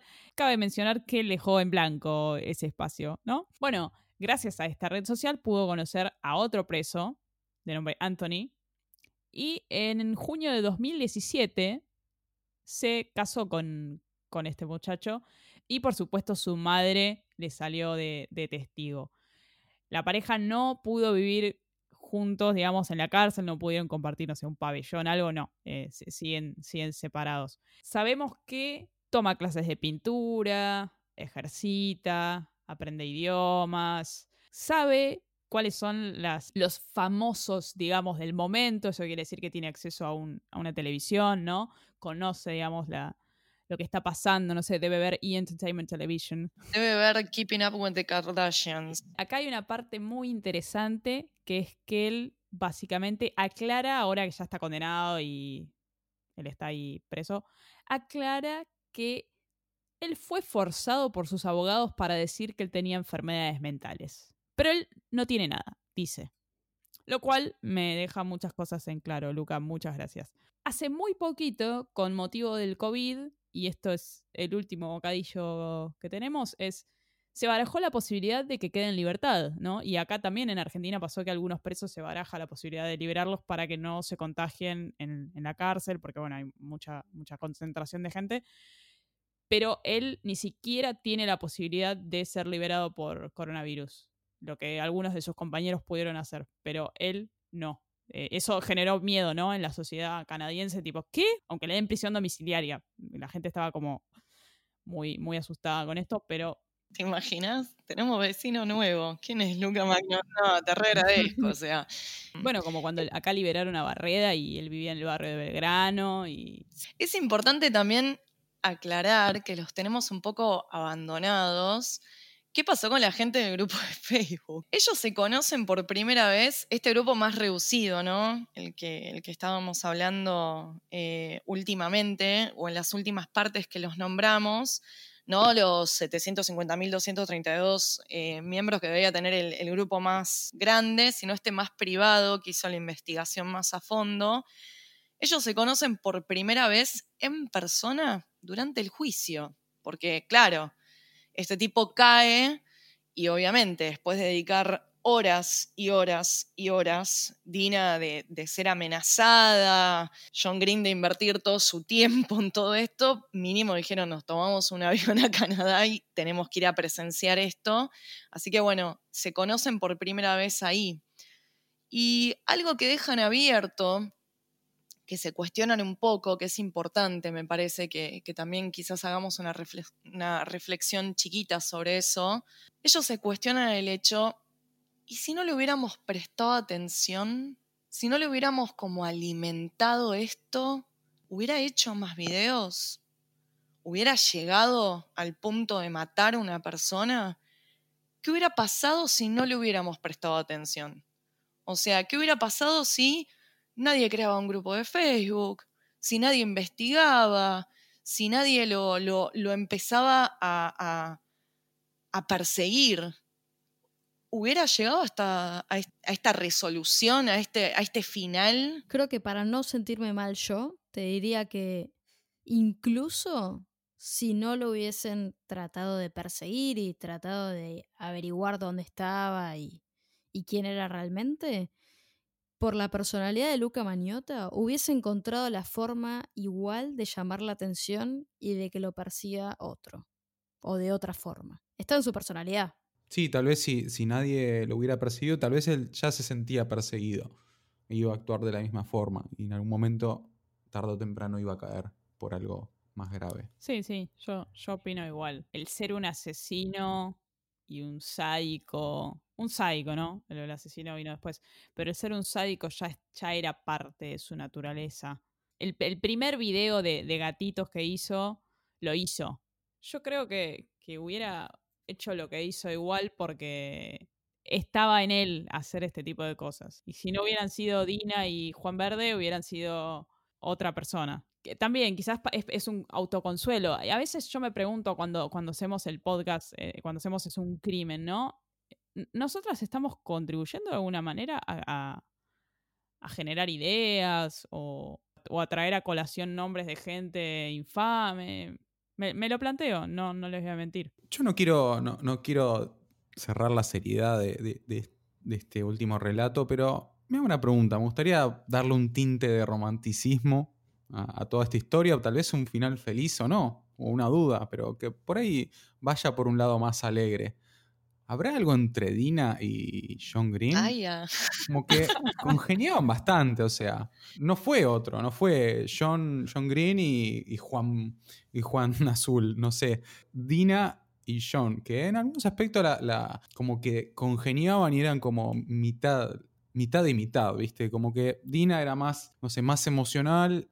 Por otro lado, John era más frío, pero como que se complementaban esas personalidades. ¿Habrá algo de eso? ¿Qué habrá pasado? Sí, ¿Qué habrá pasado? ¿Te imaginas? Quizás nació el amor entre ellos dos. Estaría bueno, bueno, no sé, nos podemos quedar con eso, con que dos seres solos que ya tipo no, no sé, no comen comidas recalentadas en microondas ante el fulgor de la pantalla de la computadora, sino que ahora, bueno, no sé, son felices juntos. Sí, tam- también me gusta pensar que este ser Luca Mañota hizo que mucha gente con buenas intenciones se congregara y se conociera con un punto en común que es básicamente que, se termine este tipo de, maltrato con animales, bueno, y por supuesto asesinatos, pero llevó algo bueno que fue la congregación de, gente con buenas intenciones y por supuesto que se conocieran Dina y John Green. Así que, bueno, ¿hemos llegado al final de este episodio?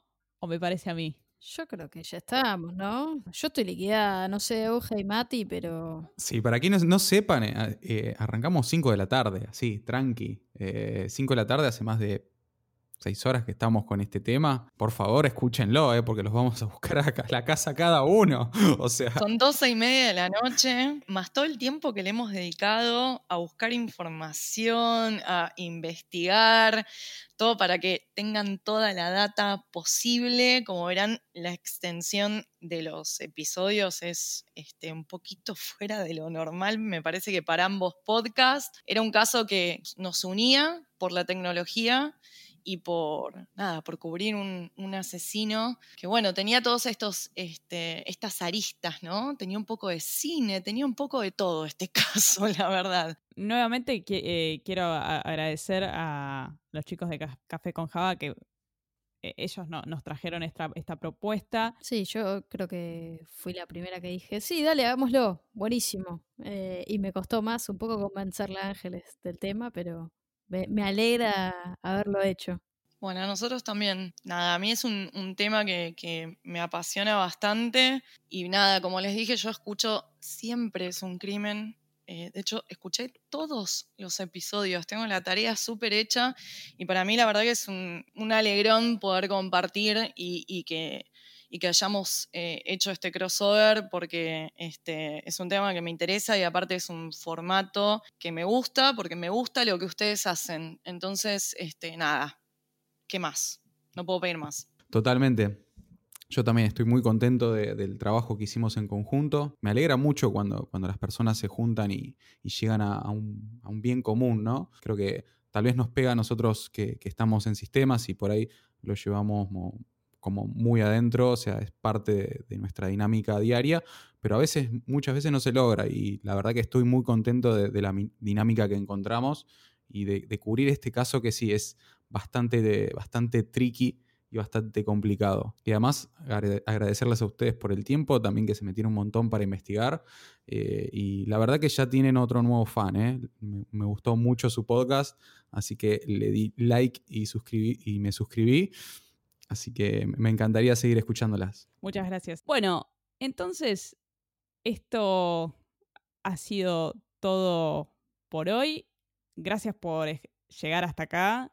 Han sido dos episodios enormes en duración, en contenido y en energía. Algo extra es que organizamos todo esto, incluso la grabación, en forma remota, lo cual es muy difícil. No es la forma a la que yo estoy acostumbrada, es una dinámica distinta grabar sobre todo con gente que por ahí no conoces, en forma remota. Los tiempos son otros, hay que estar atento a otras cosas que no es lo mismo que estar sentados todos en una mesa mirándonos a los ojos, eh, incluso para la organización del episodio. Así que eh, eso quizás fue un esfuerzo extra de ambos podcasts y eso para mí es súper valorable y le agradezco a los chicos por, por haber aguantado nuestros tiempos, eh, hubo que amoldarse. Fue una experiencia renovadora. Así que bueno, esto ha sido todo por hoy.